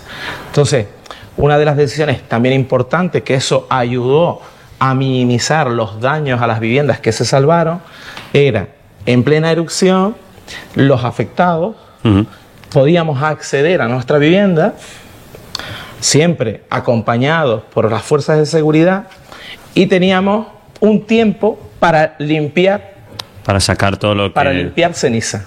Sí, yo por ejemplo iba a el- la zona de las manchas, nos tocaba entrar los sábados y los domingos, la zona de Puerto Nao entraban otros días, la zona de más abajo de todo que otros días, y dábamos la vuelta a la isla, veníamos por Fuencaliente, llegábamos a un control, cada uno tenía una autorización con un código BIDI, Ujú. porque acreditábamos que éramos afectados, y íbamos acompañados durante la erupción hasta nuestra casa. Y allí pues estábamos cuatro o cinco horas limpiando ceniza, que eso minimizaba Que luego iba a volver a caer, ¿no? Claro, es decir, la quitábamos de, lo- de las cubiertas y la lanzábamos al suelo, pero al menos descargábamos las cubiertas. Sí, para evitar un luego también- derrumbe o... También el peso propio de la ceniza, que ya es mucho, si se mojaba, se multiplicaba casi Claro. por tres. Entonces, muchas de, las de los pajeritos, sobre todo, y casitas que estaban en muy mal estado, si no le quitabas la ceniza, evidentemente la cubierta se te iba abajo. Entonces, esa suerte de poder entrar, que no siempre la teníamos, porque a lo mejor ese día el volcán estaba muy explosivo y no podías entrar, o los gases estaban orientados hacia la zona y no te dejaban entrar. Se tomaba esa decisión a primera hora de la mañana, a las 7 de la mañana, y en el, en el puesto de control, que estaba en un barrio, en el barrio más cerca de Fuencaliente hacia Las Manchas, ahí ya nos dejaban entrar o no nos dejaban entrar y perdíamos a lo mejor el día. Pero eso nos evitó que hubiera todavía más daños en viviendas. Claro, que, que hablamos un poco de, esos- de esos años de las viviendas que quedaron laterales. En las manchas pasaba mucho que las viviendas, claro, toda esa ceniza que estaba acumulada en las fachadas de las viviendas, lo que dice Alexis, yo creo que el, por lo que estaban diciendo, aunque no tenemos los estudios, o yo por lo menos no los tengo oficiales, el- la ceniza retiene casi el 50% de humedad. Entonces, claro, todo eso estaba pegado a las fachadas, las, las viviendas muchas patologías de humedad. Y bueno, además del colegio hicimos también una colaboración, los, pues, los, los que se presentaron voluntarios, los pobres que no los hicimos sino trabajar todo el volcán, eh, colaboraron también con Cruz Roja para ver cuáles eran esos daños, porque Cruz Roja les daba un importe económico para arreglarlo también. Y entonces eso, esas humedades se daban mucho en toda esa zona, porque estaban, estaban rodeadas de ceniza húmeda Claro. y tenían muchísimas humedades en el interior. Máximo, ¿qué quieres decir ahora? Sí, yo quería decir, volviendo atrás, no con respecto a lo que supuso todo este acontecimiento que todos, todos ustedes vivieron, yo desafortun- afortunadamente no, pero lo he oído de, de primera mano de todos los que he conocido. Hay una queja generalizada que, que me llega prácticamente todos los días, que son los tiempos que se han dado desde la administración para facilitarle a los damnificados la posibilidad de reconstruir sus casas.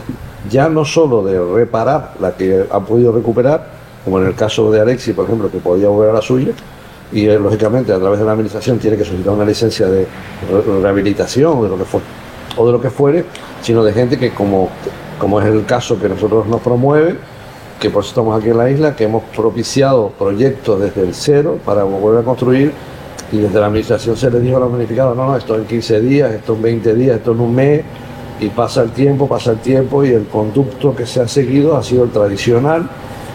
Es una queja que transmito yo porque me hago eco de la, de la queja generalizada que han tenido todos estos damnificados que se ven en la imposibilidad de ir al ayuntamiento una vez, dos veces, tres veces y que el procedimiento es el habitual y que no se le da soluciones. ¿no? Hombre, yo- gente que por ende ya tiene un, un, un- un hándicap encima porque perdió su casa y se ven en la imposibilidad de poder mm, subsanar ese, ese trauma que sufrieron con, con decir, hombre, pues por la misma administración ha sido flexible, me lo ha facilitado en breve y puedo reconstruir mi casa. No, no, el procedimiento ha sido tedioso y nosotros ahora mismo estamos en fase de, de producción de casa que hace un año em- iniciamos con proyectos, es decir, eh, tenemos licencias de, de proyectos presentados en junio que hemos tenido licencia prácticamente después, o un año casi.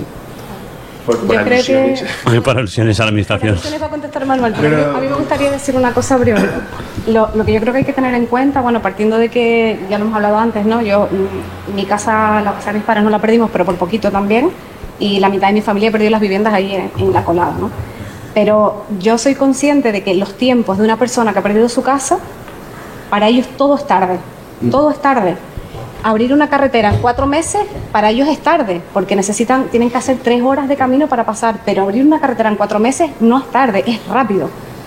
Entonces, me refiero que Es todos los procedimientos que se dan cuando tú oyes a un afectado hablar, es lo lógico, es que no pueden decir otra cosa, que lo tienen que decir así porque es lo que ellos sienten y es totalmente lógico. Pero lo que ellos dicen que es lento, en realidad muchas cosas de esas no son lentas. Muchas de esas cosas llevan un procedimiento que hasta ahora no lo teníamos, cosas nuevas que se han inventado, problemas urbanísticos, planes generales que no existen, normativas que se tienen que crear de cero. Y claro, tú sabes cuánto se tarda en crear un plan general, ¿no? Estamos en 10, 15 años. Entonces, que en no sé cuántos meses nosotros tengamos una normativa para que esas personas puedan construir, a ellos les parece lento, yo lo entiendo, pero no es lento. Y, y hubo algún refuerzo, algún Yo- refuerzo Sí, también. pero vamos, ¿no? que Claro. te lo puedo responder, eso sí lo conozco, pero perfectamente. Yo creo que por un, por, por un lado, eh, lo que dice la Serina es totalmente cierto, es decir, ningún plazo es suficiente ni es rápido para un afectado al volcán, ninguno. Ni el inmediato, aunque se lo digas en el momento, sí, no, no le vale, no- más rápido que eso. Yo lo entiendo, son afectados y quieren reconstruir ya. Eh, como dije antes, casi 150 licencias, hablo de los llanos Aridane, en un año. ¿Vale? Eh, no es cierto, te lo puedo decir, no es cierto eso de que ta- las licencias estaban correctas, las solicitudes de licencias estaban correctas, incluso en dos meses, mes y medio, dos meses, se lo otorgaba. En situaciones normales, en ningún municipio de Canarias, creo, creo que se, que se llegó a alcanzar esa efectividad a la hora de dar licencia. En- y vamos, en la propia isla de La Palma lo podemos comprobar. Repito, no sé, antes hablaba con Luis, en la experiencia en otras islas incluso, Sin nombrarla, donde, en sin nombrarla, en otros municipios de otras islas, en situaciones normales, sin una emergencia volcánica, tardaban muchísimos más meses en darlo. Eh, el Ayuntamiento de Los Llanos habilitó una oficina donde se contrataron tres arquitectos, aparte de lo- del arquitecto municipal que ya estaba En plantilla se contrataron tres arquitectos más, tres apare- aparejadores más, tres ingenieros más que se dedicaban solo a tramitar eh, Licencias. licencias y a resolver, eh, digamos, actuaciones relacionadas con el volcán. Insisto, em, se daban casos, evidentemente, donde pedían licencias donde no había vía, donde no había acceso, tenían que hacer una sesión de suelo. Em, la mayoría de los terrenos no se compraban un solo terreno, sino era un terreno de, de 10.000 metros, había que hacer una segregación. La segregación no está permitida para personas que no fueran afectadas al volcán. Había que hacer un trámite previo, digamos un preacuerdo entre el propietario que no era afectado al volcán, que vendía y tenía que hacer una segregación y el afectado al volcán. Como digo, se daban muchas circunstancias que impedían que fuera más ágil o más rápido. Pero dentro de la, digamos, las, circunst- las circunstancias normales, en dos meses las personas tienen licencia. Eh, hay que tener en cuenta que eh, había que mantener un orden, un criterio, es decir, había que revisar los proyectos, había que ver, porque la gente, repito, venía, querían construir ya, yo, yo viví casos, el, el volcán todavía estaba en erupción, personas que perdieron su vivienda el primer mes, digamos, de erupción, y al segundo mes, todavía el volcán en erupción, venían y me decían, no, es que quiero, tengo un terreno en la laguna, perdieron la casa en Todoque, que fue la primera zona que se afectó por el volcán, perdían la vivienda y venían y me decían, no, no, es que yo voy a construir ya, no voy a esperar por licencia ni por proyecto, tengo un terreno en la laguna y voy a reconstruir mi casa, porque querían reconstruir su casa. Sí, sí. Ese terreno, menos mal que no lo hicieron, pero ese terreno le pasó la, la lava por encima a las dos o tres semanas quizás de hablar conmigo y decirme que iban a reconstruir en ese terreno. Porque claro, pensaban que nadie pensó que fuera a abarcar todo lo que, lo que abarcó. Pero insisto en lo que también decía Serina, es decir, ningún plazo es suficiente para eh, satisfacer la, la necesidad que tienen los afectados al volcán. Había, ahora te, te digo Luis, ¿había algún tipo de edificación que se permitiera colocar eh, industrializadas, prefabricadas, algunos contenedores? ¿Eso se podía hacer para los afectados? Bueno, desde el gobierno de Canarias fueron los que en su momento propusieron el ayuntamiento, lo que hizo fue habilitar, acondicionar un terreno y donarlo de 13.000 de 13.000 metros, uno de ellos, donde el gobierno de Canarias ejecutó la- la- las viviendas modulares tipo contenedor y, y de madera, pero desde, el- desde la parte privada eh, había, que, había que seguir, digamos, no es el ayuntamiento el que podía saltarse la ley, no podíamos, no, no tenemos esa, esa capacidad. El gobierno de Canarias, a través de un decreto ley, podría haberlo hecho, que eran los que tenían, digamos, la potestad. Un ayuntamiento no tiene la potestad de modificar ni de aprobar un decreto ley donde eh, alterar, Autorice- alterar la o modi- colocación de un efectivamente. Nosotros en eso, ojalá, entre comillas, ojalá hubiésemos podido, quizá hubiese sido más ágil, pero los ayuntamientos no tienen potestad de sacar decretos ley. Es que claro, la realidad es que antes del volcán, aquí no solo estaba permitido, si no me equivoco, en Tijarafe y luego lo habilitaron en Breña Baja, ¿no? De las viviendas de madera estaba prohibido por el plan insular, no, no, se- no se podían instalar. Bueno, el tema, es un tema así. Era un raro.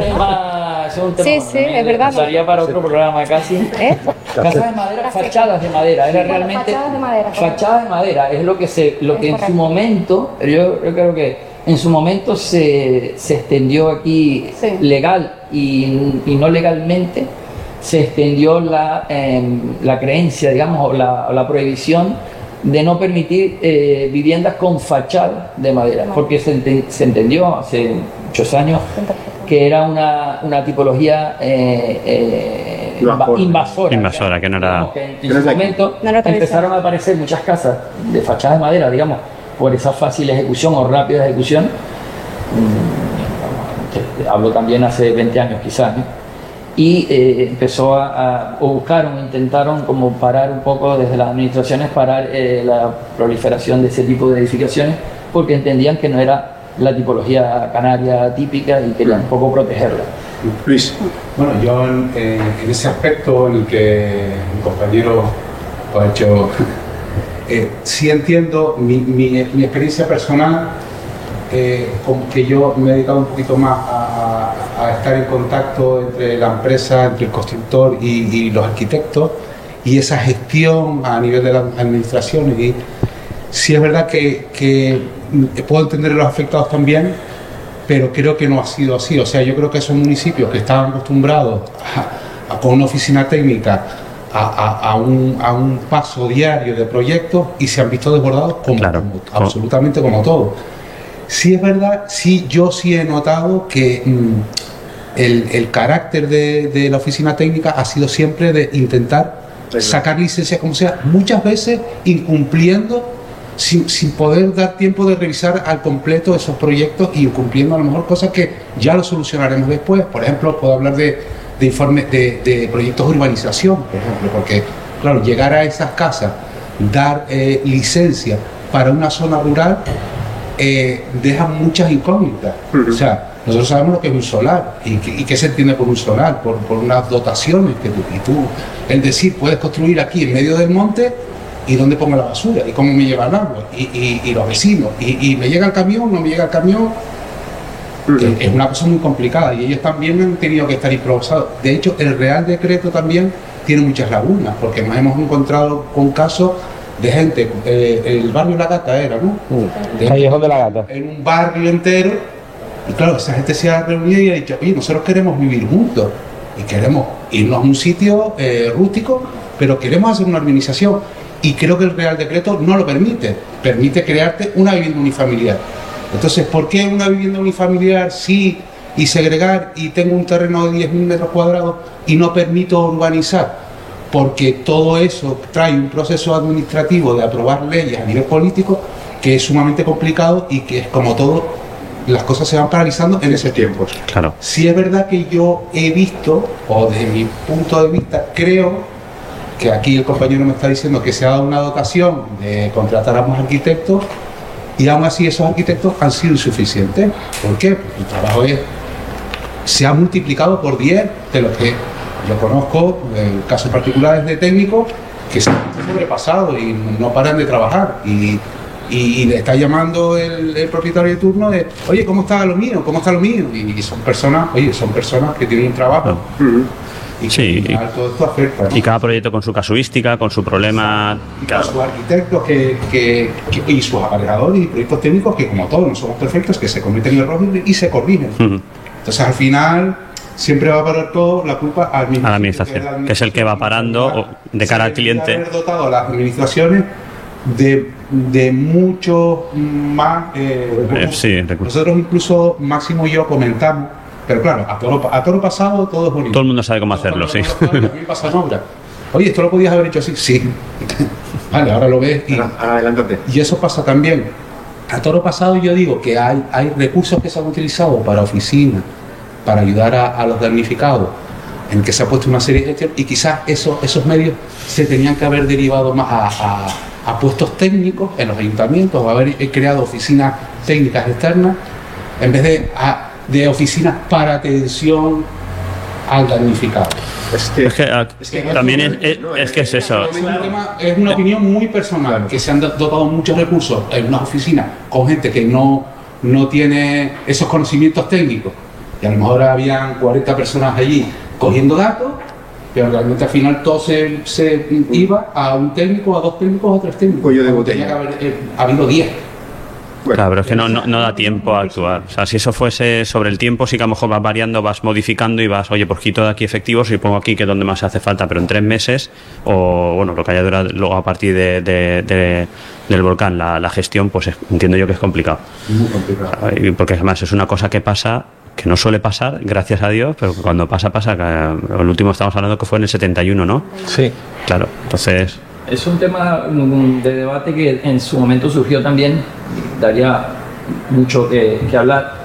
Eh, el tema de, sobre todo durante la erupción, eh, recuerdo, bueno, había mucha prensa aquí, de todos lados, de fuera, y en su momento llegaron a casi que a, a- a culpar a la gente de aquí que Sí que no sabéis la hacerlo. culpa la tienen los de ahí porque cómo se les ocurre construir casas o construir eh, eh, en- encima de un volcán.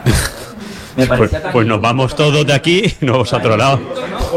Islas volcánicas, ¿dónde va a construir? conocimiento tan grande ¿no? de la realidad. Sí, sí. Yo en, su- en la televisión a nivel nacional se, lo, se los decía. Digo, bueno, pues entonces en la región de Murcia, que es donde mayor sismicidad hay, ¿qué vamos a hacer? No vamos a permitir construir, o no sé, en sitios como en California, que, que es uno de los sitios donde más eh, tampoco debemos construir, o, o en Miami, en el Caribe, todos los años, huracanes, destruye cientos de viviendas, hay víctimas mortales todos los años. Y yo no Claro. veo que allí dejen de construir o dejen de...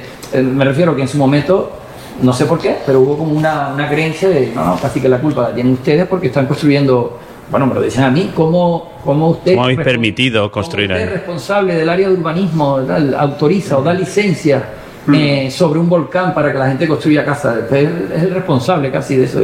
Oiga, eh, si, es por esa, si es por esa regla de tres, que no podríamos... Nos tenemos que ir de aquí. parte del mundo. Habría muchos sitios que habría que, que sacar a todo el mundo de allí, porque repito, incluso con víctimas mortales, con personas que fallecen todos los años como consecuencia de catástrofes naturales y que la gente no deja de construir ni se dejan de dar licencia en esos sitios. Así que, Bueno, Yo, tema sí, sí, dale. Sí, una Máximo. pregunta más. Yo siguiendo la línea de defender o de plantear aquí la- las inquietudes de mis clientes, que potencialmente son pues, damnificados del volcán, eh, hay dos cuestiones que se suscitan bastante a menudo y son mm, todos, por, por todos conocidas aquí. Una es la picaresca que ha suscitado el tema de que eh, se permita construir en terreno rústico, terrenos que tenían hasta antes de la colada un valor, como todos conocemos, pues muy limitado, Mm. y que mm, ha, des- ha desembocado en que ante la demanda de damnificados que han cobrado su seguro o que tienen sus ayudas económicas que han pasado por esta tragedia,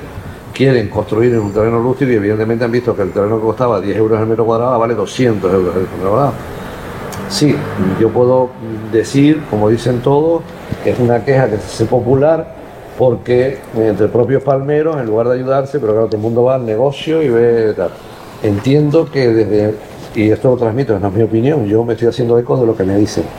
La administración tenía que haber tomado cartas en el asunto, y igual que aprobó la posibilidad de que los damnificados construyeran en terreno rústico, haber puesto unas limitaciones. Oye, vamos a ver, el que quiera vender un terreno rústico a un damnificado, pues tendrá estas limitaciones. Evidentemente estamos en un debate porque... el Estamos en un libre mercado también. se pero entiendo que a lo mejor habría que poner eh, eh, pues algo, ¿no? Es complicado porque al final estamos en un libre mercado y, Yo- y no puede.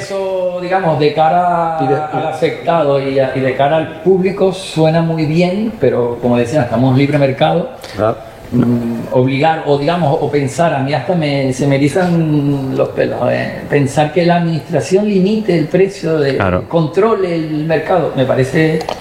Y- Vamos, eh, eh, vamos, Ah. es, es lo mismo decir, hablamos de afectados, pero y el problema que hay de vivienda a nivel nacional en España lo vamos a solucionar limitando el precio de las viviendas No, no, o limitando el precio de los terrenos. yo, Claro. yo, soy- yo transmito creo- lo que, yo transmito lo que la opinión, lo que, delicado, me da hasta miedo hablar de eso, porque podemos incurrir en, una, entre comillas, en un tema, perdón, y termino, un tema muy peligroso, eh, involucrar a la administración a, a controlar, a ser de economistas y a controlar precios, y eso nunca ha funcionado en la No. historia de la humanidad. No creo que vaya a funcionar ahora. Tampoco, nunca, yo. nunca ha funcionado ese sistema. Yo-. Ah, bueno. Yo transmito lo que, lo que oigo. ¿eh? Ya. Entonces, que, que pienso que puede ser de interés para los que nos escuchan, que, que se les pueda dar una respuesta que yo, evidentemente, como tú, comparto absolutamente. Es impensable que la administración pueda plantearle a nadie a qué precio puede vender o a qué precio puede comprar. O a qué precio, en vuestro caso, puede construir. Pero Imagínate sí que es tenéis verdad- bloquearse. pero sí es verdad que la gente dice, hombre, me permiten construir un terreno y yo transmito su, su para Claro. no reiterarme, su... De la, Por otro lado, también nos dice la gente, porque se ha suscitado la picaresca, de que hay gente que plantea eh, mm, construir como damnificado. Ahora construyo mi casa en una zona paradisíaca, porque me lo permite la- la- la- la- las características que he sufrido, soy damnificado. Yo puedo construir, a diferencia de otra persona, en este lugar emblemático, fantástico, paradisíaco, y a los cuatro años, o dentro de tres años o cuatro años, lo voy a vender al precio de oro que, que vale ese, ese, ese mm, fantástico lugar. Y me voy a construir o me voy a vivir en un piso de no sé qué. O sea, evidentemente, ahí entramos en la misma. eh, eh, deberían meterlos en camisas de once varas. Sí, sí, a ver, a ver por dónde separar. Es que es complicado. Pero que se da, se da. Y se va a dar, se va a dar, Cualquiera seguro. de buena fe. Si un afectado del volcán lo que quiere es hacer negocio con, con las ayudas o las leyes que se han sacado para eh, ayudar, eh, precisamente para ayudarlo, para facilitarle una situación de, de pérdida de su vivienda, si al final lo convierte en un negocio y en una especulación, Pues eso va en cada uno, ¿eh? en la persona. Esa picaresca existe en todos los ámbitos de la Controlarlo, controlarlo es, es la vida misma. ¿Cómo controlas eso? Va- vamos, a, vamos a guiarnos un poco a lo técnico. Vamos a, bajarnos a- Sí, al terreno. Vamos a tener lo técnico porque ahora estamos en la fase ya de reconstrucción. ¿vale? Entonces, claro, la reconstrucción se tiene que hacer cuanto más rápidamente posible, mejor, para que estas personas precisamente pues, puedan volver a tener sus viviendas. Claro, estamos en una isla, tenemos limitaciones de materiales, tenemos limitaciones de, de mano de obra y llega, eh, estamos eh, viendo, de hecho hemos ido esta mañana a ver una vivienda que está industrializada. ¿Está la industrialización ayudando a que La Palma se regenere más rápidamente? ¿O es una opción que ha nacido a raíz del volcán y antes no existía y se está aprovechando esta situación para, meter eh, este sistema constructivo? Sí, Yo- yo- yo puedo Máximo y Acerina, supongo que también nos algo de- Sí, desde el colegio en cuanto a licencias, o sea, en cuanto aquí de ese tipo a de- proyectos. Yo por alusiones tengo que decir que existía antes, evidentemente, que se ha potenciado, es evidente, a partir de que la necesidad de, de vivienda en La Palma pues ha propiciado estos sistemas constructivos, no solo el que nosotros hacemos, sino otros más que se están planteando. Evidentemente el nuestro es el mejor, sobra decir.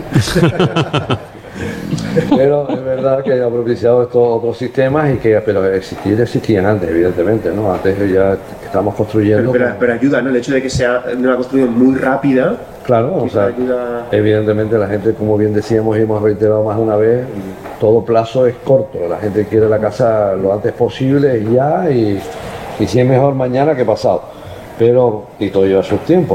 Evidentemente estos sistemas constructivos, además de ser eh, eh, mejores y más rápidos, mm, también son más económicos y pues todas estas condiciones propician que, que ahora mismo sea la opción que la gente mayormente elige. ¿no? ¿Está- ¿Estáis notando en el colegio que están, se está dando este tipo de edificaciones más a menudo? o- Bueno, en el, en, en el colegio en sí nosotros realmente no visamos proyectos, lo que visamos son Sí, las direcciones de ejecución, ¿no? Entonces no tenemos tanto acceso a los proyectos. Pero sí que es verdad que se nota, sí, sí notamos un aumento en, en las direcciones de ejecución, por supuesto, porque se están construyendo muchas viviendas en la cuota de intervención profesional. Pero realmente sí que, aunque es verdad que él dice que existían, pero bueno, aquí no era representativo en la isla, la, la prefabricación era prácticamente inexistente. Aquí todo el mundo construía de forma tradicional. ¿Qué ha pasado? Aparte de, lo que dice Máximo, ¿no? de, la, rapidez que puedes tener con una vivienda prefabricada, industrializada, modular o, el tipo que, que elija, aparte de eso es que tenemos otros hándicaps y es que en la zona industrial que se llevó había una planta de hormigón. O sea, nosotros construimos con estructuras de hormigón y bloques de picón y... o sea, claro, esas infraestructuras ha hecho que, por ejemplo, en la zona de los llanos, si tú quieres traer un hormigón, ahora lo tienes que traer desde aquí. Los hormigones casi todos hay que poner retardantes porque te llegan ya caducados. Claro. Entonces, eso también hace igual quizá que la gente se plantee. eh, y, y otro problema es la mano de obra, que bueno, lo tenemos en toda España, el problema de la mano de obra en construcción. Ya aquí, que es algo más, ¿no? Más nicho. todo a la misma vez, pues tenemos otro gran problema, ¿no? Yo creo que todos esos factores han impulsado realmente eh, que se acerque a la isla esa industrialización o fabricación de vivienda. Lo, lo de la mano de obra me preocupa especialmente porque, claro, hay poca mano de obra, pero además construyendo todos al tiempo. Todos- Claro. Todos de, claro, eh, Sí. de hecho, los constructores que estáis aquí, entiendo que también, eh, es que no se ve en la cámara, pero tenemos a... ¿Cómo os estáis viendo afectados de- de- con, con la mano de obra? Eh, ¿Os influye? Evidentemente sí, pero ¿cómo lo estáis solucionando esa, esa carencia de mano de obra?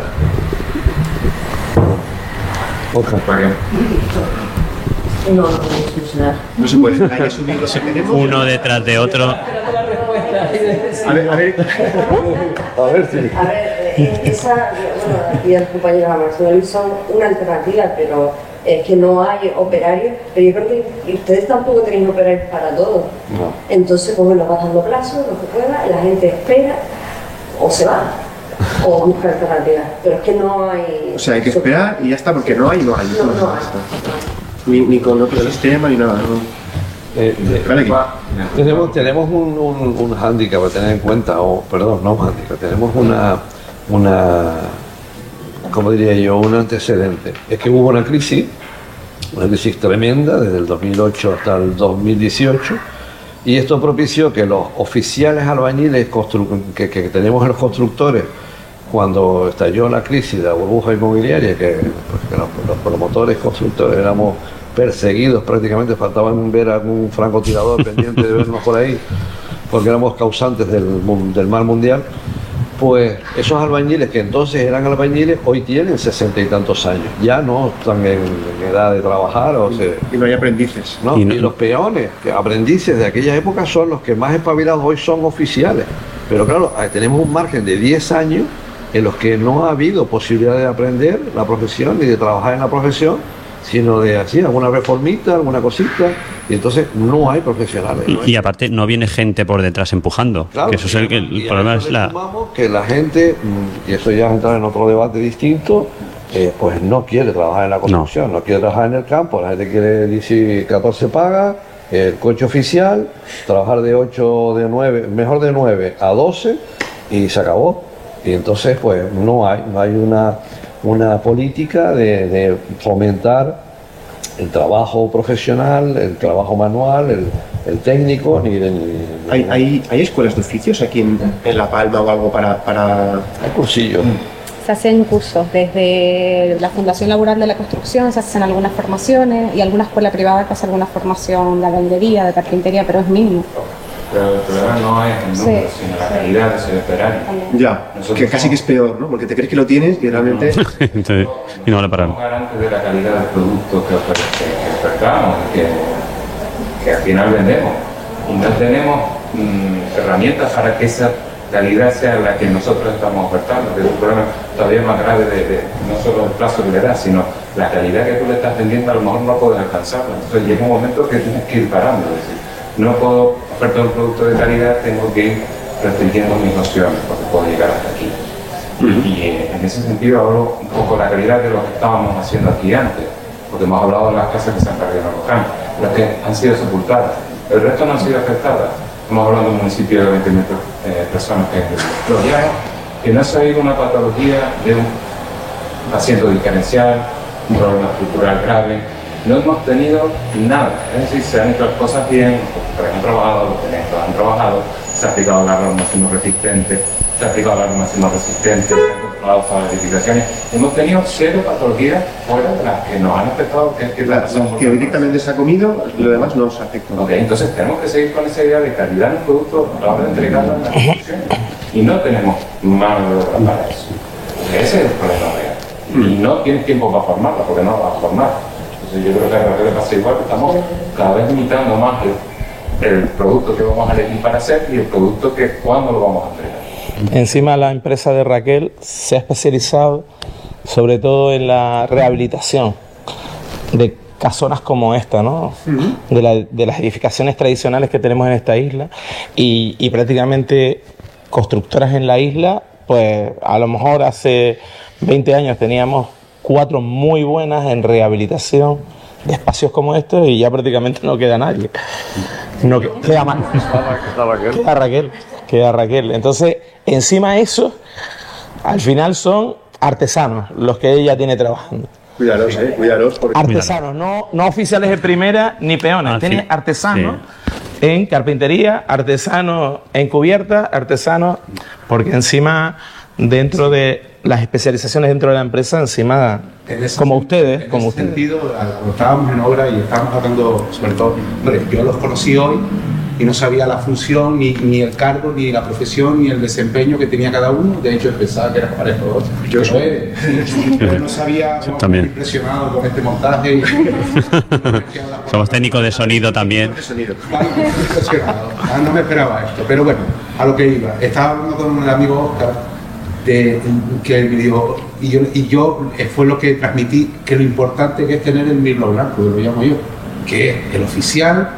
Nosotros, y aquí Máximo nos dirá, Máximo que llevamos unas andanzas, empezamos, cuando empezamos con este proyecto, sobre todo Máximo, y me involucró a mí, nosotros llevamos casi tres años luchando por este proyecto con una buena gestión, con unos buenos técnicos, con una ilusión em- em- empujando y realmente al final el que hace la obra es el artesano. Es ese obrero que tiene que tener, o ese oficial que tiene que tener una ilusión, Están implicados, que tiene, en fin de que todo. tiene que tener una comunicación con él. Son tantos factores los que influyen para llegar a conocer a una persona y, y que se cree un equipo y básicamente hoy está comentando Máximo que básicamente hoy fue el primer día que vi a, a- a Máximo sonreír y porque las cosas funcionan.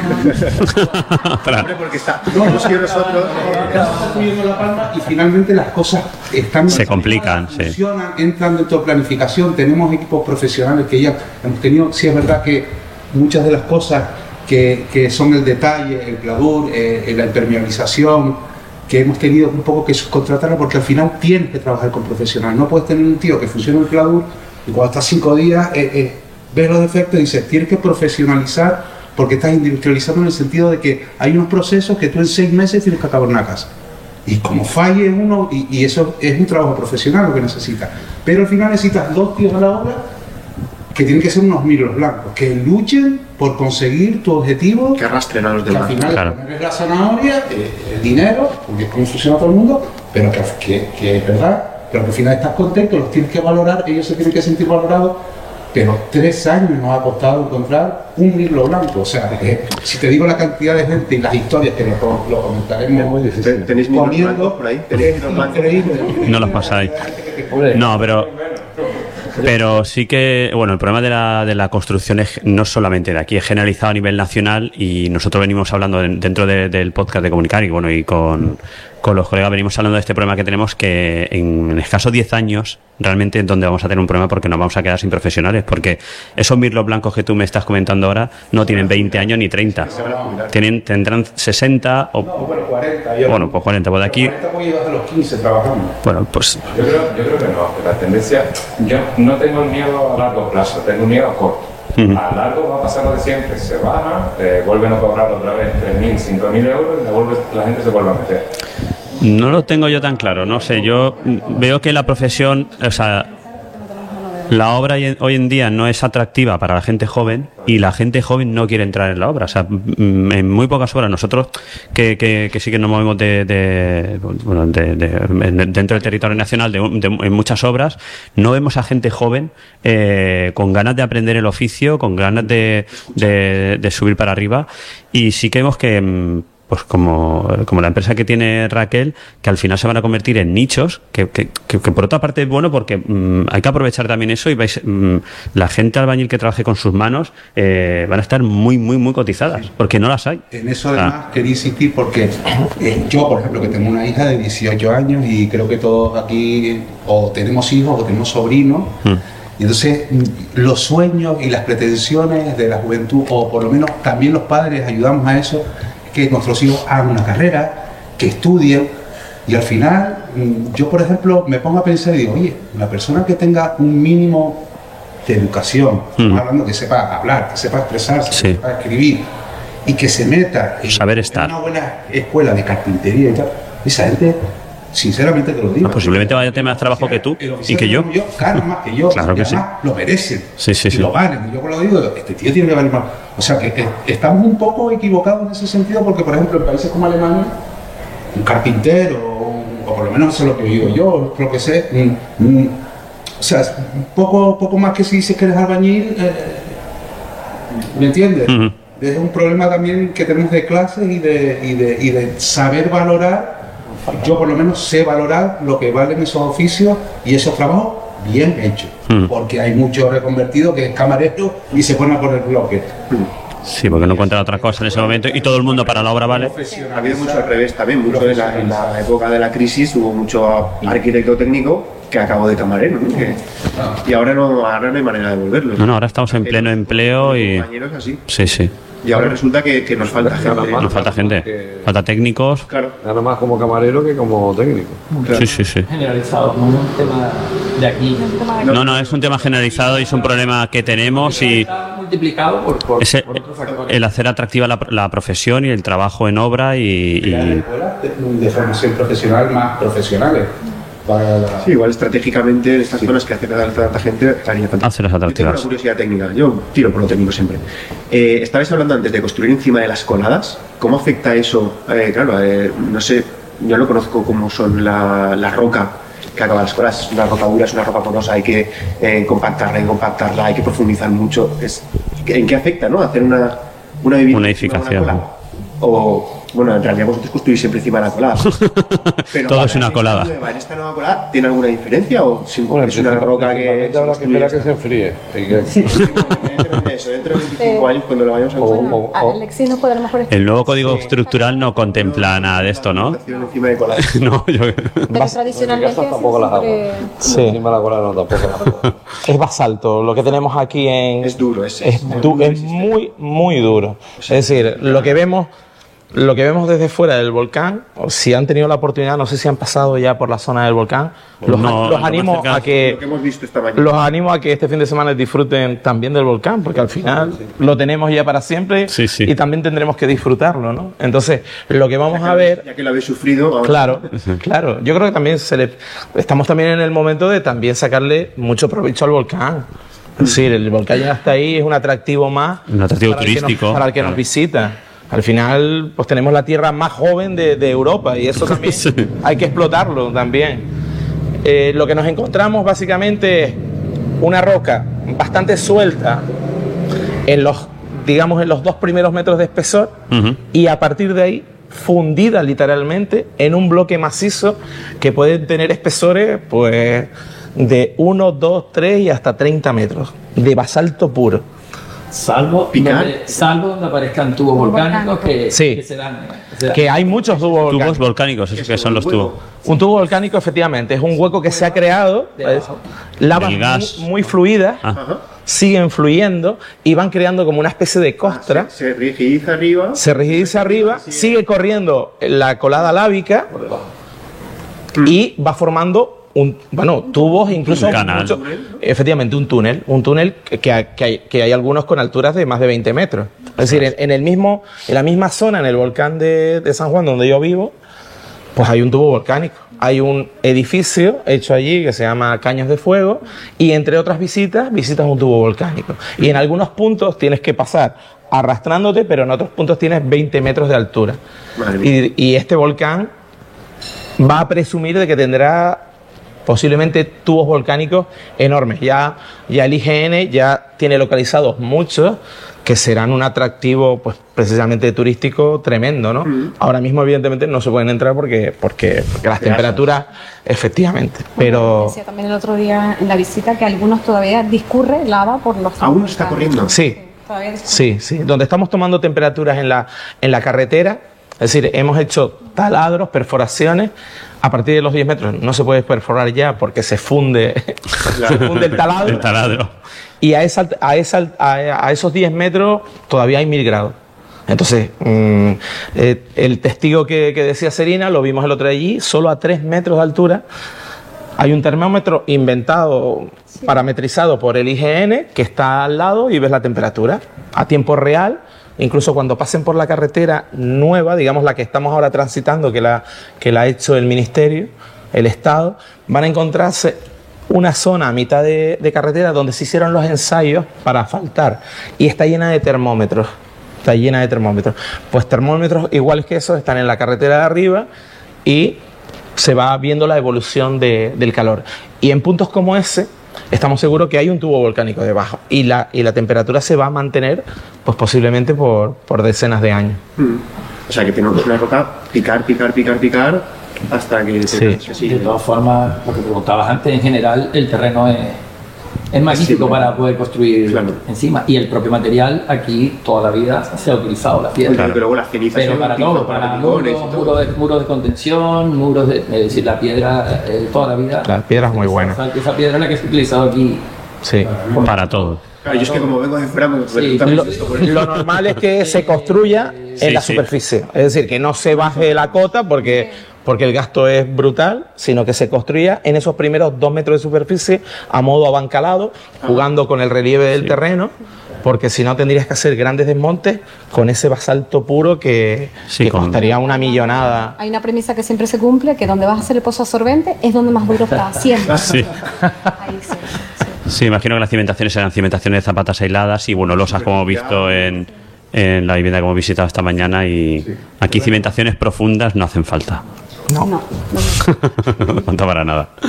Muy, y antes estabais hablando de, bueno, de, de cómo no el cliente final, pues gracias a las ayudas está está solicitando la, la construcción de sus viviendas y quería preguntaros sobre eso, sobre el tema de las ayudas. ¿Están llegando las ayudas eh, al cliente final, o sea, al propietario que se quiere hacer la vivienda? Eh, ¿Está costando que les lleguen? ¿Cómo ¿Son suficientes? son suficientes? Entiendo que nunca es suficiente. A, a ver, a ver la parte política. A ver, yo creo que aplica, realmente aplica un poco lo- también lo que decíamos antes. Yo creo que nunca nada va a ser suficiente. Correcto. Todas las personas eh, se quejan y les va a parecer poco, probablemente porque pues, el valor de, de lo que tenían va a ser difícilmente se pueda, digamos, eh, equiparar a, la- a las ayudas, pero hasta donde, hasta donde yo sé y todo lo que, que hemos visto sí que, que- que han llegado muchas de las ayudas o casi todas las ayudas que se, que se plantearon. Eh, se dan muchas circunstancias. También el seguro, los seguros pagaron, algunos tardaron más, otros menos, pero también pagaron. Eh, lo que sí es cierto, bueno, es eso que no- no- nunca va a ser suficiente. Creo que nunca va a ser suficiente, porque nunca, siempre va a querer. Sí, la gente al final antes tiene una vivienda y ahora construirse, por mucho que le dé, seguramente no le alcance a, cost- a construir lo que tenía en su día, con lo cual tiene que ¿no? solicitar un préstamo y al final no, es una ayuda, es una parte que le, Sí, que le aporta. y- Como digo, el, el valor, digamos, eh, real de, de, de las edificaciones o hasta el valor sentimental que tenían por, esa, por el lugar y por, el, y por lo que allí tenían. Muchas de las edificaciones son de... pues, se dieron bueno, muchas circunstancias, casos donde vivían los abuelos y en el mismo terreno construyeron los, los, digamos, los padres y y luego los hijos. luego los hijos y vivían las tres generaciones en el mismo terreno con casas diferentes. Es decir, eso no hay valor que lo, que lo- Claro, digamos que lo, no hay ayudas. que que no- haya ayuda que, que, que llegue Que lo cubra. que llegue ahí. En ese sentido, Manuel, yo te- tengo una duda y me gustaría transmitírtela, ¿no? Porque sé que las ayudas gubernamentales, la de los seguros, todo, todo se ha tramitado de una forma correcta, o por lo menos correcta, o lo que se ha podido hacer. Pero a mí me surge la duda, y, y no sé, mi ignorancia, ¿eh? Te por eso te lo pregunto, que mm, todos esos conciertos que se dieron, todas esas ayudas que dieron de empresas y que llevaron a una cuenta, creo entender que ese dinero es, es, es la gestión de esas cuentas y ese dinero, eh, eh, ¿cómo, cómo, se ha repartido, si hay problemas para gestionarlo, eh, cómo- en qué estado está.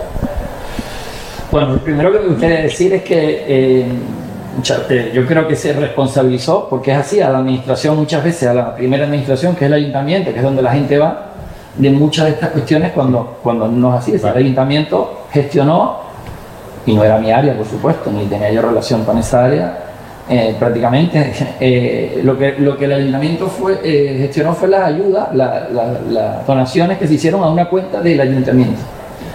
A partir de ahí el ayuntamiento no gestionó, no tenía capacidad económica, evidentemente, para ninguna de las ayudas que estamos hablando. Los 60.000 euros que, que se repartieron fue el gobierno de España. Los 30.000 euros que, que no sé si ya se empezaron a repartir era el gobierno de Canarias. Es decir, por lo tanto, lo que yo conozco y de, de- de- donde yo sé es la- las donaciones que se hicieron a la cuenta del ayuntamiento y se repartieron, vamos, pues prácticamente desde que se iba recibiendo, se iba repartiendo con el proceso, evidentemente, que lleva un dinero que, que es muy fácil, entre comillas, es decir, que tú das la cantidad que des y luego el ayuntamiento se hace responsable de repartirlo siempre de la forma más de gestionarlo. muy, muy, muy, Muy complicado. Mi ignorancia, porque eso no era lo que yo sabía, no, no era lo que yo, mm, no me lo imaginaba que fuera así, o sea, mi pregunta va en que todo ese dinero, siempre la- las empresas que gestionaban eh, esas ayudas siempre eran ayuntamientos. El cabildo y el ayuntamiento. El cabildo y- Las donaciones, las donaciones se encargó. buen fin. Vale, era mi pregunta. Es decir, lle- llegaron porque habían, como bien dice Manuel, varias cuentas abiertas, unas municipales y otras insulares. A la cuenta insular, pues vinieron a parar unos recursos al Cabildo Insular de La Palma. Y luego otros recursos a los tres ayuntamientos. Cada ayuntamiento les llegaba una cuenta. Se intentó crear un criterio común para repartir eso. equitativamente eso. Entonces, tomaron. Primero tenías que estar registrado en un registro único que, se, que hizo una oficina el gobierno de Canarias en los Llanos de Arián, en un, en un edificio del Cabildo, donde allí se gestionaba quién era el afectado o no. Entonces, al final no vas a repartir sin saber si eres afectado Claro. o no. Y- Al menos tenías que estar en esa oficina, registrado, y acreditar que eras damnificado. ¿no? Entonces, con ese criterio, a partir de ahí, ya el- la suma de, de- de recursos que tenía el Cabildo y los tres ayuntamientos, pues se tomó un criterio de en función de si habías perdido la vivienda o si no habías perdido la vivienda, porque también eras afectado como yo que no perdí la vivienda, pero era afectado porque yo me tuve que ir de mi casa un año y medio. Entonces, evidentemente, se premiaba más y se donaba más a los realmente afectados que perdieron la vivienda que los que no perdieron la vivienda. Lógico, ¿no? Entonces, se tomaba un criterio básicamente por número de personas afectadas en la vivienda, por número de personas se daba un dinero Ah, era, Y por, luego- era por persona, no por metro por, cuadrado. no, por, met- por persona en vivienda. Si aquí hay cuatro personas, pues tanto se- cada uno. el criterio era, pues del, del total se dividía por el número de afectados en ese municipio y daba a 1.500 euros persona. Pues 1.500 euros persona. Y luego un segundo criterio que era el tipo de afección. Si perdías la casa, te daban un extra y si no la perdías, no te daban ese extra. Pero bueno, que yo creo que eso en principio Funcionó. mucho debate y, y creo, porque es muy difícil mm, mantener un el criterio que no- tomes no nunca va a ser el correcto. No Seguro que a alguien le va a parecer. Siempre va a haber algún- alguien que va a protestar. Claro, es que "Oye, yo tenía una ¿por casa qué?". más grande, es que este tenía Claro. una casa muy chiquitina y fíjate. No se hablaba de superficie ni nada, sino por número de afectados en Claro. la vivienda. Ese era el criterio que, digamos, genérico que tomó tanto el Cabildo como, las tres, como los tres ayuntamientos. Y bueno, pues la verdad que la gente fue muy solidaria, es decir, hubieron bastantes recursos y, y eso pues ayudaba, pues por ejemplo, para pagar el alquiler de esa casa que tenías que buscar. Claro. De, de, bueno, efectivamente, no quiero entrar en el debate de, de las soluciones habitacionales, pero es verdad que 7.000 personas que no perdieron las casas, pero 7.000 personas que tuvieron que salir de su casa, había que meterlos en algún sitio. y no se pueden construir de ahora para ahora mm, 4.000 o 3.000 casas, que era lo necesario. Entonces, eh, otro tipo de ayudas empezaron a, a aparecer. El gobierno de Canarias apostó por, por los damnificados, aquellos que tenían, que consiguieron, porque era muy difícil conseguir una vivienda eh, y pagar un alquiler, pues que, el- que, el- que hasta un porcentaje del alquiler se te, se te abonara a fondo perdido. Pero era muy difícil conseguir una casa. ¿eh? Yo, te lo- yo, yo, por ejemplo, que busqué casa, tuve y que no estar los primeros dos meses con familiares porque me era imposible conseguir casa, que yo soy una persona que por suerte conozco a, todo a todo el mundo, pero ni con esas conseguía casa, Ujú. pero tuve la suerte de conseguir una. Y claro, siguen viviendo actualmente pues familias con su familia. En una casa donde habían cuatro personas, pues posiblemente ocho. ahora ya han 12. Queda mucha gente por reubicar. Porque no hay, claro, hay más de 100 personas todavía en hoteles Ostras. en hoteles que los sigue pagando el Cabildo Insular de La Palma porque no hay todavía un piso que haya puesto a disposición el gobierno de Canarias, que era quien se encargaba de esas soluciones habitacionales rápidas. Es decir, no se ha construido, por tanto, todavía sigue quedando gente que no tiene dónde ir. Me, me llama la atención, por ejemplo, que no se haga a lo mejor edificación Eso es lo que te decir yo. gente rápida, Claro. que, que a lo mejor hace un edificio de altura, te haces de repente 100 Oh. viviendas en, en dos años.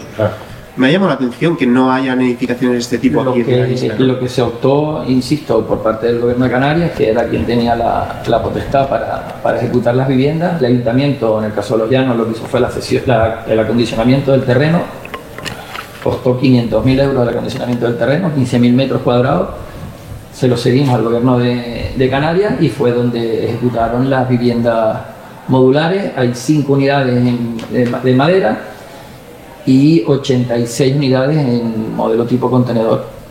Eh, esa fue la solución, digamos, más rápida que Se vio, que se en ese momento. El ayuntamiento tenía, por ejemplo, cuatro viviendas públicas y la, Y la cedió. la cedió también a la, a una- a la administración del gobierno de Canarias. Pero bueno, lo que hay que recordar es el, el problema de vivienda existía ya en, en la isla. Ujú. Era bastante grave antes del volcán, como, Ok. como en muchas partes de España. Era un problema grave de vivienda, es decir, no se conseguían, no había, no había pisos, no había, no había casas, no había- era un problema grave antes del volcán.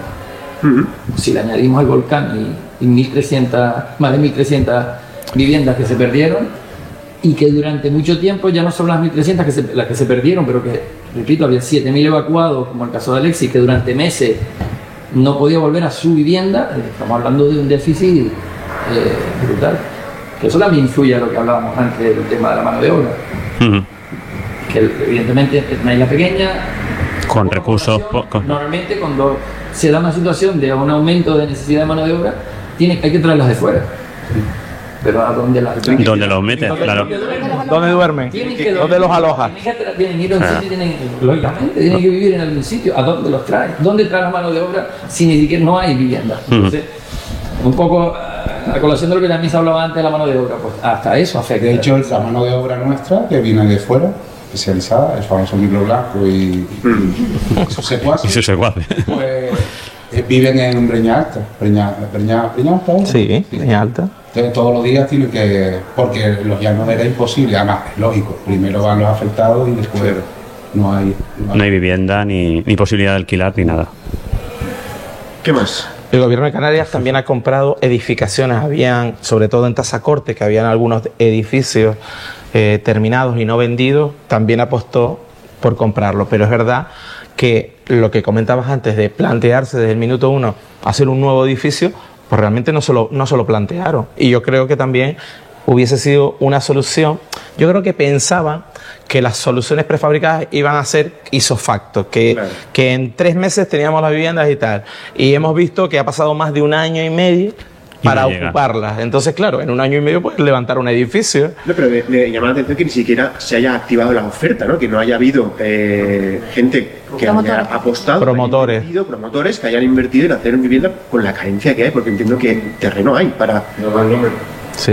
¿Eh? No da el número. No da el número. Habría que subir precios y no, hay- no da número para pagar, ¿no? Entiendo yo que, que esa. No se construye al precio que se puede vender. Además, hay una cosa, hay una cosa- hay una cosa de la que no hemos hablado y que es importante, que es que, claro, estamos hablando de esos 60.000 euros de ayuda, o corrígeme, no sé, por, Sí. El Estado 60 y el gobierno de Canarias 30. Ahora nos vemos en, una familia Cabildo 10. de clase media que, recibe una ayuda, la que se puede dar y la que. Entonces, que sube el precio del terreno y que ellos lo primero que hacen es invertir en un terreno. Y ese terreno que a lo mejor le hubiera costado 10 millones, le cuesta 40.000 euros. Entonces, ya, ¿qué le queda para construir? Y vas a un banco y, y volvemos a lo de siempre, o sea. Esas medidas, vivimos en un mercado libre y, y no que haya una, una- unas ayudas que digan los bancos, a los que sean afectados aquí, me da igual que tengas 50 años y que tengas una enfermedad, pues te vas a la casa. Pero estamos hablando con los bancos, que, que darte un préstamo y esa gente se queda con 30.000 euros y dice, bueno, pues yo prefiero vivir de alquiler, lo que me quede de vida, porque es que, que al palmero le gusta mucho tener su casita, su terreno, con sus animales, con sus viñas, porque aquí se ha vivido aquí así toda la vida Ujú. y, y estamos empujándolo a, a vivir de una manera que, Que no no es- la que no habitual. vivir. Porque ellos quieren tener su terreno y su casa. Y no, no puede ser. Pues eh, poco más, porque yo estoy ya, eh, estoy monitorizando y estoy oyendo ya eh, estómago Esto que rugen, ¿no?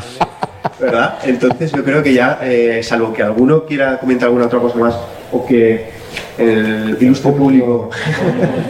O incluso a los que están en directo, que tenemos mm, tenemos gente en directo que nos está viendo también por aquí, si quieren hacer alguna pregunta a través Este es de... el momento, pero bueno, ya, ya no mucho más, que. Entonces, yo creo que ha estado interesante la, la charla, bastante interesante. Volvemos a agradecer otra vez al colegio, a la delegación, a los patrocinadores que, habéis, que nos habéis traído hasta aquí.